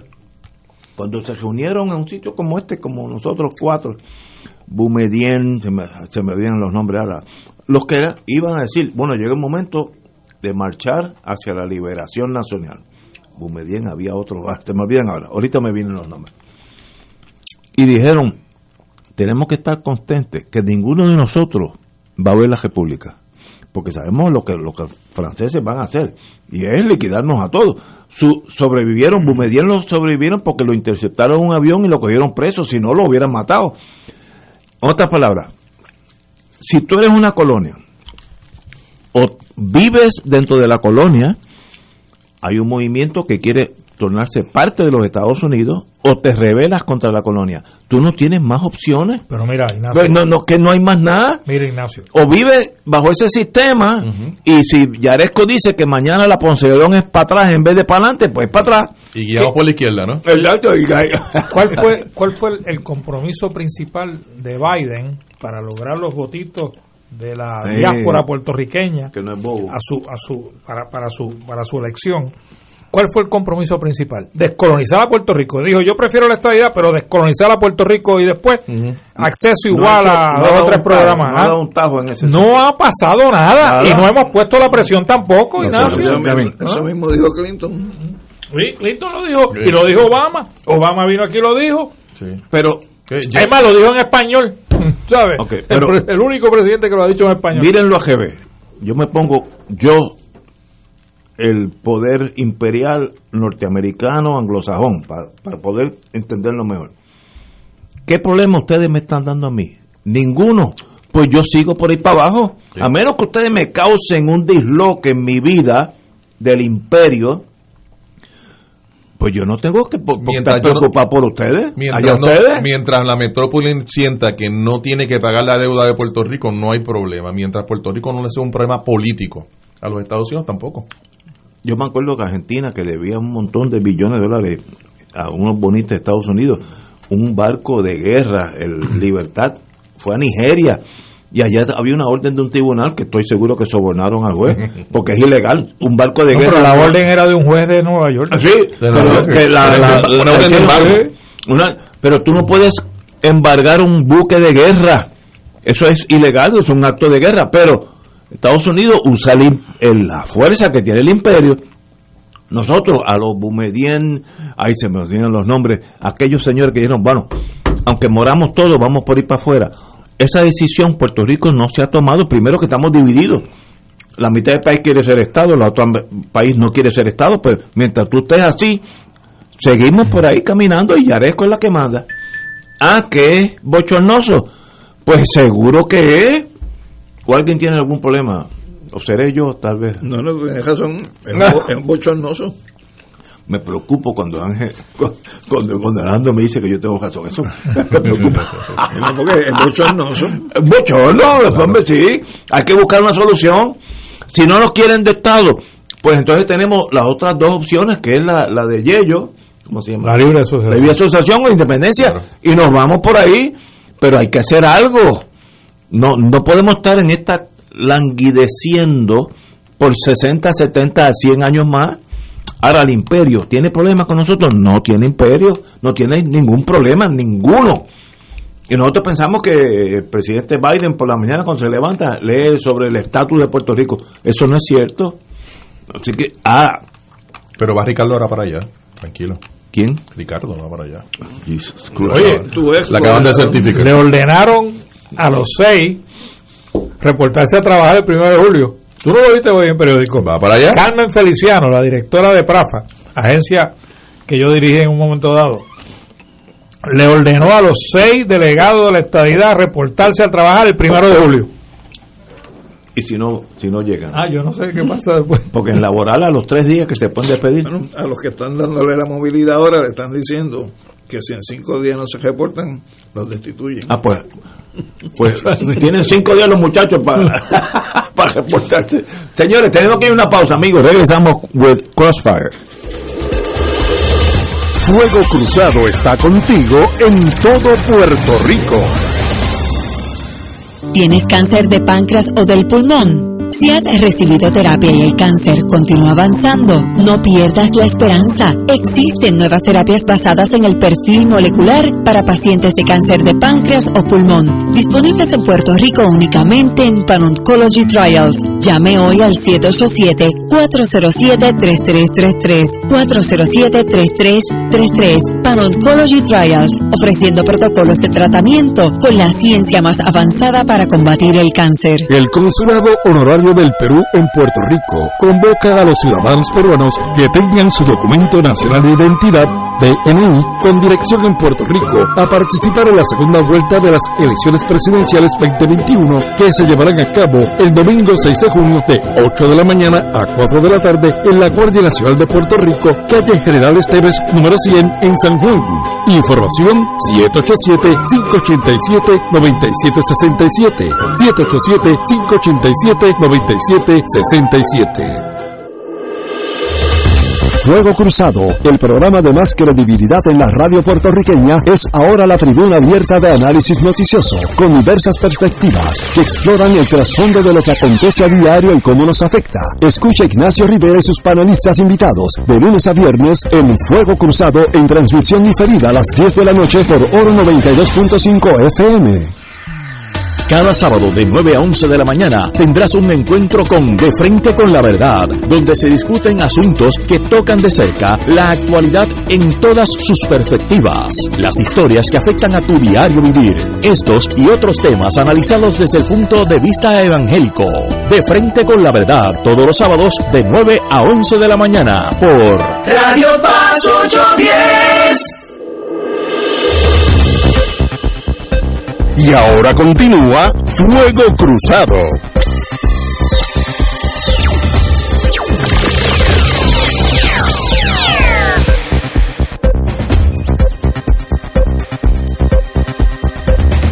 Oye, cuando uno está jodido de gente inteligente, yo dije Bumedien, ya me dicen cuáles son, Rafi Anglada, Ben Vela fue el primer presidente, Ben Barca fue asesinado por la Sûreté francesa en el 65. Ese grupo dijeron, llegamos a un momento donde es o Argelia o la muerte. Casi todos murieron. Esa, la revolución no es fácil. Y, y tienes que aclarar que ese Bumedien no es el Bumedien del caso de Bumedien versus Bush. Sí, sí, ese sí, fue el de Guantánamo. Eh, Sí, ese es otro. Tenía el mismo apellido, pero era bien diferente. Pero eso, o, y, y yo a veces tengo, creo, el derecho de protestar en contra de los estadistas, el estadismo es uno. No hay dos tipos de Estado, es un tipo de Estado. Para eso fue la guerra civil. Si usted va a ser Estado, el lenguaje principal va a ser el inglés, eh, las costumbres van a ser la- lo que Estados Unidos diga, va a haber una emigración aquí de gente que puede hasta desplazarnos unos a otros. Esa es la integración, eso es lo que tú quieres, eso es hasta favorable. Hawái. Hawái, Hawái. eh. Si tú vas a Hawái, es como si tú estuvieras en Brooklyn, no, no hay gran diferencia en torno a, a, la cultura, el lenguaje. Pues mira, eso es lo que tú quieres, ser homogéneo. Tú no quieres como hizo Rusia, la Unión Soviética, que tenía tantos grupos étnicos tan diferentes, que cuando hubo un problema todo el mundo cogió por su lado. No, si mi hija vive en New Hampshire y coge un avión ahora y se mude a Washington eh, State, o de, ahí coge un avión y termina en Hawái, ella no cambia nada, nada, la forma de pensar, de hablar, las religiones, y eso es saludable. Ahora, ¿queremos ser parte de eso? Si eres estadista, sí, ahora es completo, no es con mis universos y todas esas burundangas que le añaden aquí, eso no va a pasar, un equipo olímpico, eso, eso es una locura. Sean estadistas de verdad, la integración total de Estados Unidos son los estadistas. Y de eso hay menos de lo que uno cree, hablando aquí entre nosotros sin que nadie lo qué bueno que nadie nos estaba oyendo porque en Puerto Rico hay más personas que favorecen la transferencia de fondos federales que estadistas. Ya, ahí, hay un 90%, una cosa de la otra hay un 90% te das cuenta de que de qué estamos hablando.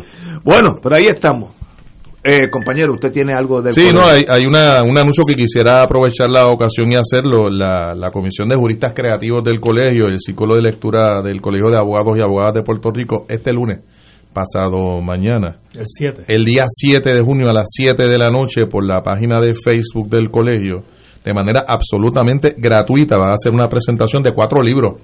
Eh, la presentación se llama Guerra y Literatura, Soldados Boricua. Y la novedad del asunto es que eh, los libros pues son todos escritos aquí en Puerto Rico desde la óptica de nuestra, eh, algunos por abogados, está Irán Lozada, José Enrique Colón Santana, es un libro de cuentos, el de Irán es un libro, una novela, Raquel Otegay Ribán y, y Jaime Marzán son los otros dos autores, así que eso es el lunes a las 7 de la noche en el portal de Facebook del Colegio de Abogados y Abogadas de Puerto Rico con estos cuatro libros que se van a presentar las últimas tres semanas habremos presentado siete libros, uno de ellos eh, sobre el tema ostosiano, que es el libro del compañero Alejandro Torres Rivera, y ayer presentamos uno de Agricultura y Derecho. Por cierto, muy bueno. Ah, sí, eh, muy bueno. Aquí estuvo el, el autor eh, Héctor Collazo Maldonado. excelente, excelente. Bueno, qué bueno, amigos. Oye, yo sigo siendo, yo nunca he dejado de ser colegiado, nunca en mi vida, desde que juré en 1970 ¿Tú estabas por ahí también o tú fuiste por 7-4? Ah, pues yo, yo fui del 70. Yo siempre he sido colegiado, para lo considero que es algo bien importante en mi vida, ser miembro del colegio de abogados. Yo sé que hay muchos, hubo muchos políticos estadistas que consideraban, le llamaban al colegio de abogados Stalingrado, pero yo creo que eso, eso era una exageración.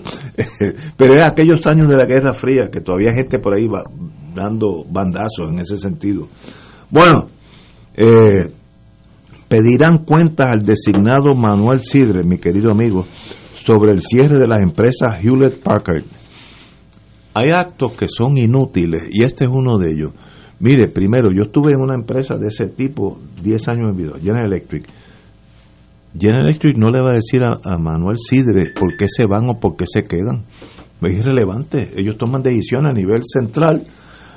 Uno puede más o menos eh, tener una idea por qué se van, por qué se, por qué se quedan, pero por altos salarios no son, nosotros tenemos salarios este, bastante bajos, aún comparado con Singapur, que fue a donde se fueron, con Irlanda, cuando de aquí transferimos una planta de la que estaba en el yunque de la General Electric a Irlanda, Palmer, me di cuenta que en Irlanda los sueldos eran más altos que aquí.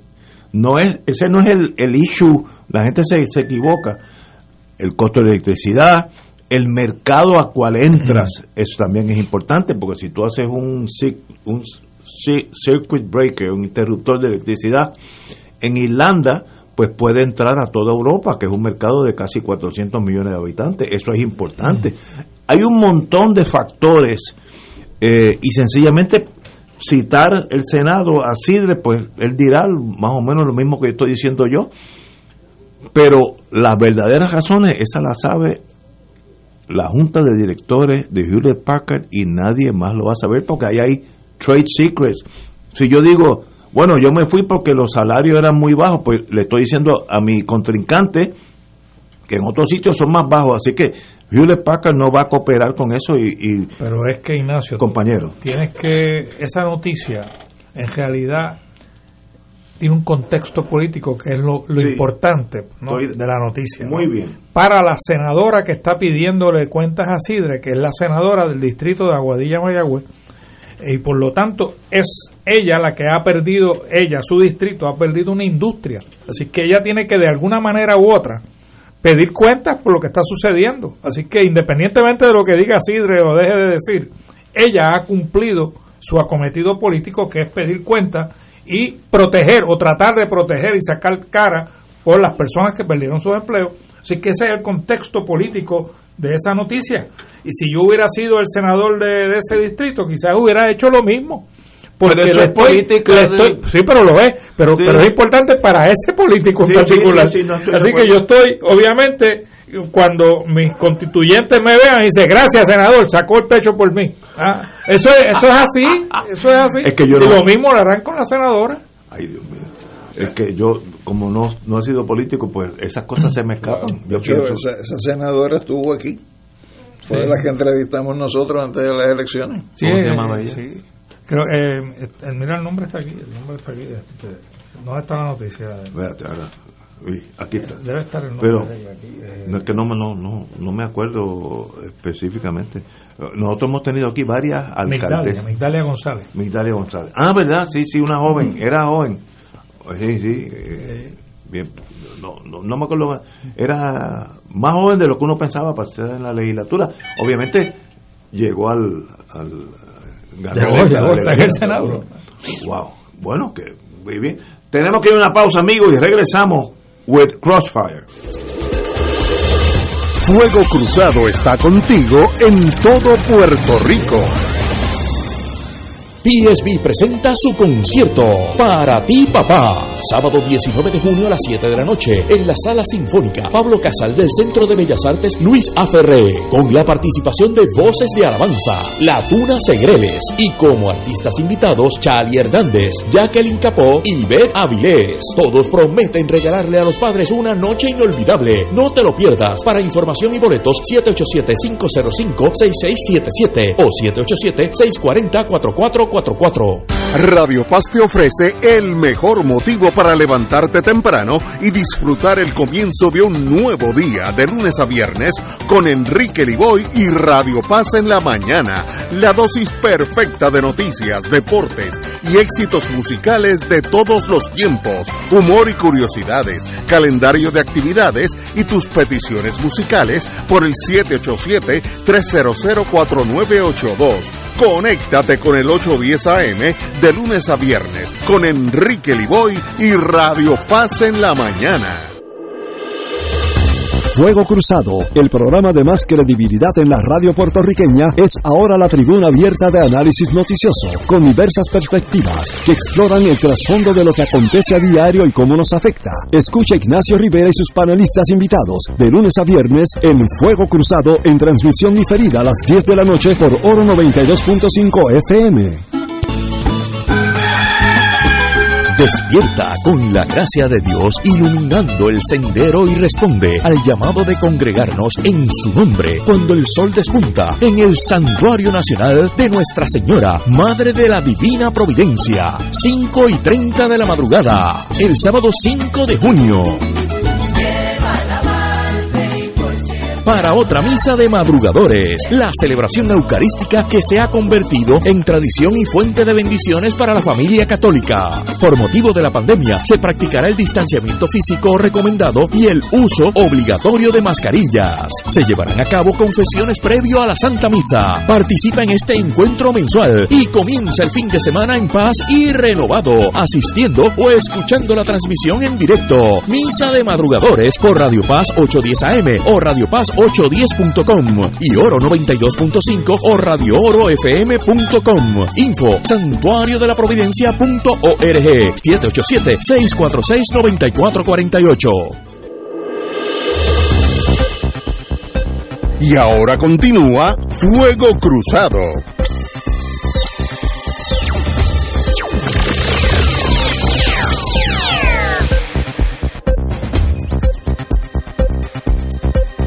Regresamos, vamos a salirnos aquí de Puerta de Tierra y brincar el morro.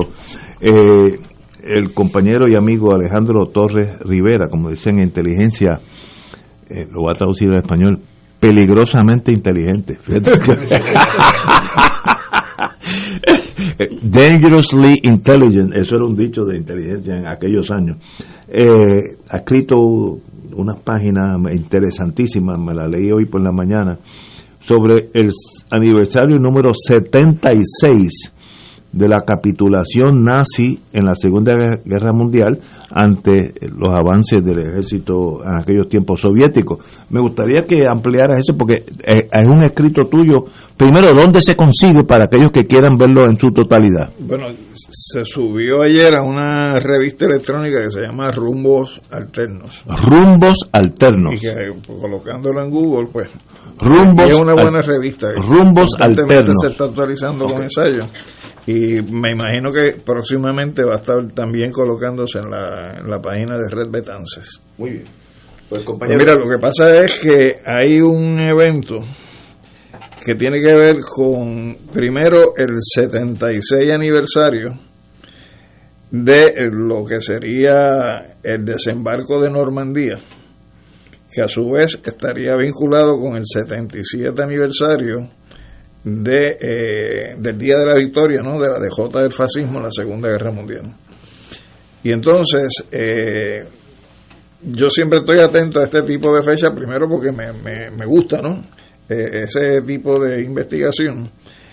Y he notado de que para Occidente, o sea, para nosotros, el evento más trascendental en el marco de la Segunda Guerra Mundial lo vemos en el desembarco de Normandía que fue un 6 de junio de 1944, y que ciertamente es la operación militar más grande que ha hecho Occidente en la historia, donde por ejemplo el primer día eh, las bajas entre muertos y heridos superaron los 10.000 hombres. Eh, en, en el contexto de la Segunda Guerra Mundial, pues abrió un frente fundamental en Francia, que eventualmente permitió la liberación de Bélgica, de Holanda, y abrir el camino de las fuerzas aliadas hacia Alemania. Pero se pierde de perspectiva que eso ocurrió el 6 de junio de 1944 y un año y pico antes Ignacio y compañeros se había dado la derrota del cuerpo expedicionario alemán en Stalingrado.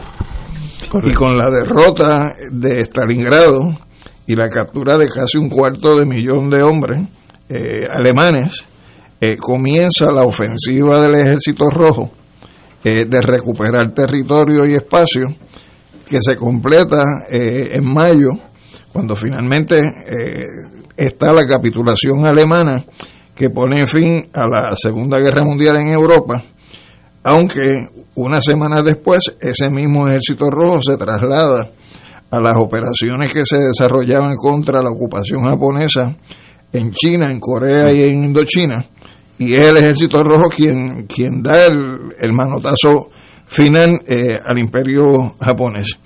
Entonces me parece que esta visión de que lo fundamental en la guerra, lo que derrotó el fascismo, eh, fue eh, las tropas aliadas a partir del desembarco de Normandía. históricamente no es correcto. No es correcto. y, en ese proceso, y en ese proceso, por ejemplo, para la Unión Soviética le representó 27 millones de muertos entre civiles y militares y, realmente cuando se produce el desembarco de Normandía en el 44 ya los soviéticos habían recuperado a Ucrania y a Polonia y ya estaban encaminados eh, hacia Alemania. Aquella famosa batalla de Kursk entre tanques. 6.000 tanques. 6.000 contra 6.000, una cosa bárbara. Es, la batalla de tanques más grande que ha habido también de la historia militar. Y por ejemplo, después de, de, ese evento de la derrota de Stalingrado, todavía la Unión Soviética sacrificó millones más de gente eh, en, en términos de la lucha antifascista. Y entonces eh, decidí escribir eh, ese ensayo en torno a, esos dos temas y aprovechar de una vez, establecer la secuencia de cómo discurrieron los combates principales en esa Segunda Guerra Mundial para concluir eh, lo que te estoy diciendo. ¿Por qué? Porque yo vi, yo soy dado a tratar de seguir eh, anualmente tanto el desfile del 30 de octubre, que representa el triunfo de la Revolución China. Veo también el desfile militar cuando lo hacen los cubanos, veo el desfile que se hace el Día de la Victoria en la Plaza Roja en Moscú y este año también fue un excelente desfile militar eh, y para mí es impresionante porque a pesar de que los funcionarios rusos militares van y reciben la bendición de lo que sería el patriarca de la iglesia ortodoxa y hacen la señal de la cruz. AGB. AGB. La mano izquierda. Al revés. De otro lado, después de la bandera rusa, de la Federación Rusa de hoy, se lleva una reproducción de lo que fue la bandera roja con la hoja y el martillo, el martillo. que se colocó en el Reichstag cuando, cuando se produce la capitulación alemana. Así que más o menos eso es lo que yo trato de trabajar en ese ensayo. Yo estoy de acuerdo contigo y, y en el mundo de América eh, hay una misconception. La gente piensa que Estados Unidos fue el que derrotó a los nazis y en realidad el que le metió caña por años antes que llegaran los americanos fue Rusia. Rusia, como tú dices, perdieron 26, 27, 27 millones de personas, que es una cosa inconcebible. Sufrieron las barbaridades porque los alemanes estaban tan enfermos con la cuestión racial que lo consideraban a los eslavos como algo subhumano, que no, matar a un eslavo a una niña de dos años era nada. Y, y esa gente aguantó, aguantó hasta que pudieron volver a atacar y hubo batallas, como tú dices, Stalingrado, ahí murió casi un millón de personas entre un bando y el otro. Y la, y un millón. y la experiencia de Leningrado, donde ese bloqueo Sí. fue tan Murieron de hambre un montón de y- gente. Y, tuvieron que practicar en algunos casos canibalismo Sí. para poder sobrevivir. Sí, sí, murieron de hambre un montón de gente. Y ese triunfo soviético significó también dejar sin reservas y acceso al petróleo al gobierno alemán tan necesario para, para la cuestión del combustible que necesitaban para mover esos tanques, eh, los buques, los aviones eh, de verdad de guerra. que, que ha sido una historia, como uno está en el bando eh, norteamericano, pues la propaganda es casi inconsciente. Yo por eso veo todas las mañanas, yo me levanto, yo soy jíbaro al fin, me levanto bien temprano, y hay un programa en Liberty, canal 200, que es Russia Today. Es un excelente programa de noticias, excelente. ¿A qué hora es eso? Ah, digo, cuando yo lo prendo a las seis, seis y media, ya están metidos. RT, en RT. Canal 200 en Liberty. Porque es una visión diferente al mundo de uno. Y eso es bueno saberlo. ¿Sabes? No, Yo, yo no quiero vivir dentro de un closet donde solamente oigo lo que yo quiero oír. Yo quiero oír a otra gente, otras noticias, otras tragedias, otras victorias. Y qué bueno que, que eso sea así. Tú, tú le hablas a una persona joven de la Segunda Guerra Mundial. No, eso es hablar de No, Júpiter. Lo que te habla de Saving Private Ryan Esto y Normandía. Normandía. De ahí, no más. O sea, tú le, tú le hablas, por ejemplo, de la Primera Guerra Mundial. No, no, eso es olvídate que ahí eso no está en el mapa. Es que entonces, la- y entonces el detalle es que tú le dices, ¿y cuál fue la participación del Ejército Rojo? Te dice, ¿y qué es eso? Sí, sí, sí. Es porque uno es víctima del mundo donde vive. es, eh, eh, pero si uno es honesto con la historia, la Segunda Guerra Mundial, Rusia fue la que la del gran sacrificio humano y bélico fue Rusia. Eso todos los que, todo el mundo que le gustan el mundo militar, yo soy uno de esos, sabemos que ese fue el hueso duro para Hitler fue la Unión Soviética. Y no deja de sorprender la destrucción que hubo de Alemania como resultado de la guerra y la capacidad de recuperación que ha tenido ese país, No, no, no. que es una potencia mundial al día de hoy. Pero, pero en nada se hizo, porque tienen la, el factor humano, el factor educativo es lo que hace una nación. Fíjate que fue un país destruido, dividido por, por décadas. eh, y al día de hoy Yo es leí- una potencia mundial. Yo leí, ayer lo dije en el The Economist, que hace como un año que lo, me llegó, que Alemania hoy, hoy, tiene 13%, hace un año, de la energía solar. Un país donde el sol sale de vez en cuando y, y frecuentemente. ¿Cómo esa nación está tan adelantada en energía solar? Un sitio donde no hay casi sol. En invierno en, en Alemania siempre hay un, esa cosa gris, eh, que en el norte de Estados Unidos hay igual. Eh, y qué inteligentes son mirando hacia adelante. Alemania. Alemania, básicamente, en el contexto de la Unión Europea, es un, sub, es un subimperio. Sí. sí, sí, O sea, las economías europeas giran en torno a Alemania, no es en torno a Inglaterra, no es en torno a Francia. Eh, y, la destrucción de Alemania también significó una migración extraordinaria, particularmente de científicos, tanto a la Unión Soviética como a los Estados Unidos. y de gran oh. parte del desarrollo de la NASA se le debe a alemanes como Von Braun y otros. Y lo mismo ocurre en relación con el desarrollo de la no necesariamente por el factor de emigración, no, no, sino de, sustracción. De claro. Eso se llamaba Operation Paperclip, como un clip de, de papeles Operation Paperclip fue, Estados Unidos decidió, búscate todos los científicos alemanes, no es que le vas a decir algo, no, los coges por el cuello, los pones en un avión y amanecen en Estados Unidos. Y Rusia hace lo mismo. Exactamente. Para, el otro lado, porque estaban adelantados 10 años los dos, los, dos bandos. El grupo que mandó los satélites de Estados Unidos era Von Braun, y, dos o tres amigos, digo, de, compañeros de él, alemanes.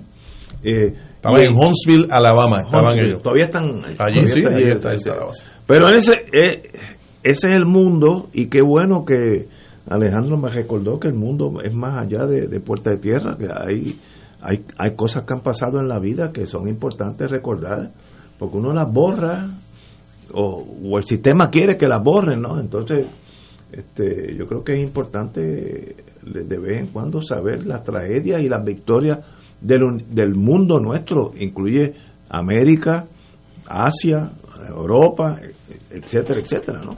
Eh, porque es bien fácil caer en la, el, day to day, que si fulanito dijo que si cosa en el Senado o la Cámara, eso a veces es importante y a veces es absolutamente irrelevante. Pero anyway. Para nosotros es importante estudiar los procesos de recuperación económica de esos países. de Alemania, de Francia, de la misma Unión Soviética, porque estamos en una crisis que no habíamos tenido nunca. Y, necesitamos una. Y Vietnam es otro ejemplo. Necesitamos entrar en un proceso de recuperación económica y desarrollo. Eh, y hay que ver las experiencias que ha habido en la historia en países como estos. Eh, que sufrieron algo terrible como fue la Segunda Guerra Mundial. Pero mientras seamos colonia. Muy difícil. Muy difícil prácticamente imposible. Yo vi hace como una semana, en el programa este que digo, Russia Today, los rusos fueron a China porque el sistema de entrega de correo de China, yo te diría que está 40, 50 años más adelantado que el de Estados Unidos. En China tú mandas una carta donde tú quieras. Al otro día llega, si es dentro de China, al otro día, donde, donde sea. Y China es un país grande, como Estados Unidos, al otro día. Es, básicamente Estados Unidos sin Alaska. Exactamente. Y entonces presentaron lo que es el General Post Office en Pekín.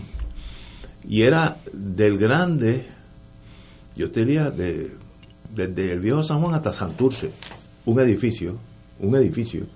Y todo automatizado. Y tú echas una carta aquí, la pones encima de, como esas cositas que corren solas que la gente lo usa para a veces limpiar las casas, que son unos animalitos que saben por dónde van. Los robots. Y ese robot sabe para dónde va esa carta y se cruzan.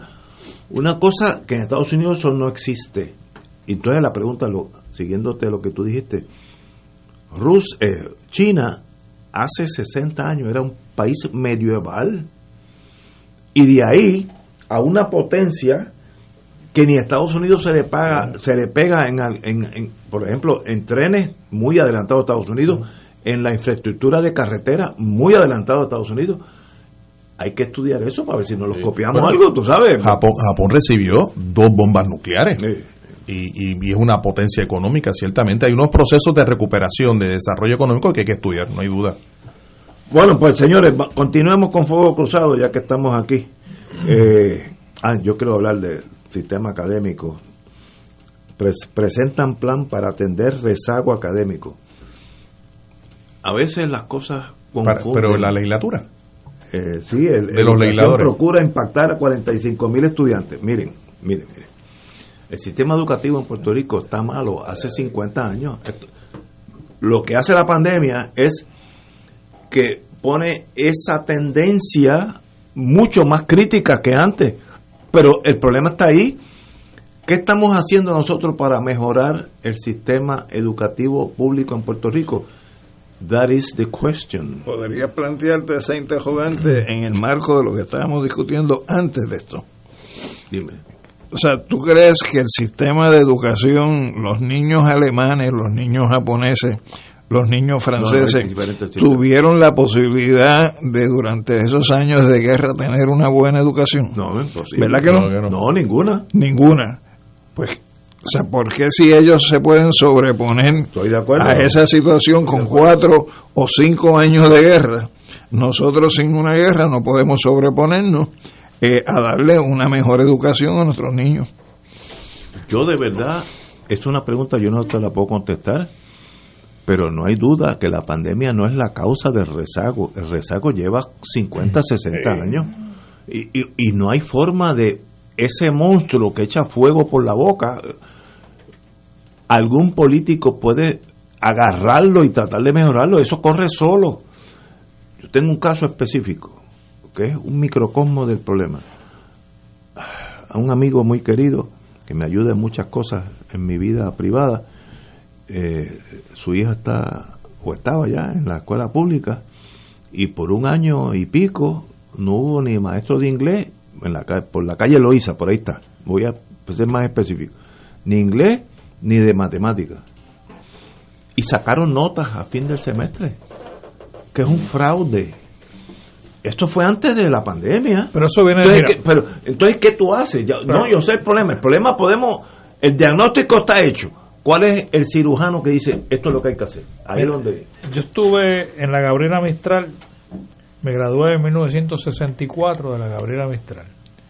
Se supone que en un, creo que era un décimo grado, si no me equivoco, tú cogías historia americana e historia de Puerto Rico.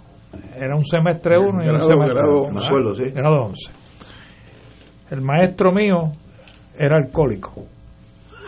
Y, le dio un problema de cirrosis y en un semestre completo desapareció porque estaba internado en algún lado. Y no hubo maestro. Eso fue historia de Puerto Rico. ¿Te la brincaste? Saqué A. porque en historia americana yo había sacado A, así que me dieron la misma nota. Presumieron que yo hubiera hecho lo mismo. pero no cogí ninguna clase de historia de Puerto Rico. No había un maestro sustituto. Eso le llaman extrapolación. Estaba hablando del 64. y que estamos, y está, ¿Cuántos años han pasado y todavía esto? ¿ah? Y, si, te hubieran dado la clase, te quedabas en 1898. Hasta ahí llegó. Hasta ahí. Ah, con el tema de los Pero entonces, como a veces yo yo saco de quicio a, a la compañera Marilu Guzmán, entendemos el problema, pero ¿qué hacemos? ¿Qué hacemos? Pues yo no sé cómo me, yo no yo no yo no conozco el mundo de educación, así que conmigo pero, no Pero si fuera un dolor de muelas, ¿qué tú harías? ¿Perdón? Si fuera un dolor de muelas, ¿qué tú harías? Bueno, Ir a un dentista. Pero yo creo que tenemos escuelas de educación. Aquí hay gente que se dedican a estudiar profundamente estos procesos y yo no veo un vínculo entre esas escuelas graduadas de educación y la Universidad de Puerto Rico. Aquí hay un área de planificación educativa y una buena escuela de planificación. Tampoco yo los veo. O sea, yo, yo creo que, que el, el, problema central en relación con esto es que la gente que conoce, que estudia, eh, que puede hacer propuestas, no está vinculada a la política pública, cómo se hace la política o peor, o es falta de interés de nuestros gobernadores, hombres o mujeres hay interés de educar al pueblo, de verdad, que yo diga, este gobernador o gobernadora. La, educación es una herramienta libertadora. Ah, pues, y yo creo que por ahí. Ya me lo estás complicando. No, no, no, no, no, no. Es que es así. Una, una persona que se educa. Es más difícil de controlar. tiene una autoestima superior, tiene unas herramientas para entender e interpretar las cosas, mientras que una persona que no se educa es mucho más fácil de que se le manipule o que se le mantenga en una situación de ignorancia. Pero mira, mira si está. Pero entonces, ¿eso es un plan o es estrictamente negligencia? Que, que el mismo efecto, ¿no? Pero mira, mira a ver si estamos tan mal, Ignacio. Primero, no tenemos secretario de educación. Ah, ¿verdad? Todavía está ah, y, y, y ha pasado un tiempito donde el interino ha tenido que hacer muchas expresiones públicas sobre esos rezagos y otras cosas más, y le han cogido cariño a un ex secretario de corrección para que sea ahora secretario de educación. Ah, ahí es que estamos, porque lo están considerando para eso. Y, el, que tuvimos anteriormente no era muy bueno tampoco. No, y entonces ninguno tiene un, trasfondo educativo, como decía el compañero Román. Es que el Estado tiene que tener la educación como prioridad número uno. Así es. Punto. Ahí, ahí no puede haber dobleces. Y no- eso no existe en Puerto Rico. Hace excepto 60, el pre- 70 excepto años. que el Por tanto, por tanto, No, el presupuesto pero por tanto, billones. Por tanto, las personas responsables de nombrar a ese secretario, porque no solamente el gobernador, el Senado tiene un rol, la legislatura tiene un rol. seguro. Y, Claro. y tú las has escuchado comunicarse, No, no, nada, reunirse. nada. Ha habido un retrato donde tú ves a Dalmao con Pierluisi retratado en Fortaleza discutiendo el problema de educación de Puerto Rico. Dando, no, el, conse- dando el consejo, Ah, dando el consejo Hay que- legislativo. se necesita una revolución educativa en Puerto Rico, una revolución. Tiene que tumbar el sistema, que ahí hay capas, como, como una como una lasaña. Hay capas de burócratas, ganan unos, ganan otros y van subiendo los burócratas. El único importante en el sistema educativo es el maestro. ¿Y quiénes son los responsables Pues, de que eso sea así? pues, eh, Los que votaron Los que por votaron. los gobiernos que hemos tenido. Oye, tú eres peligrosamente, peligrosamente inteligente. Señores, con ese pensamiento tan noble, hasta el lunes a las 17 horas.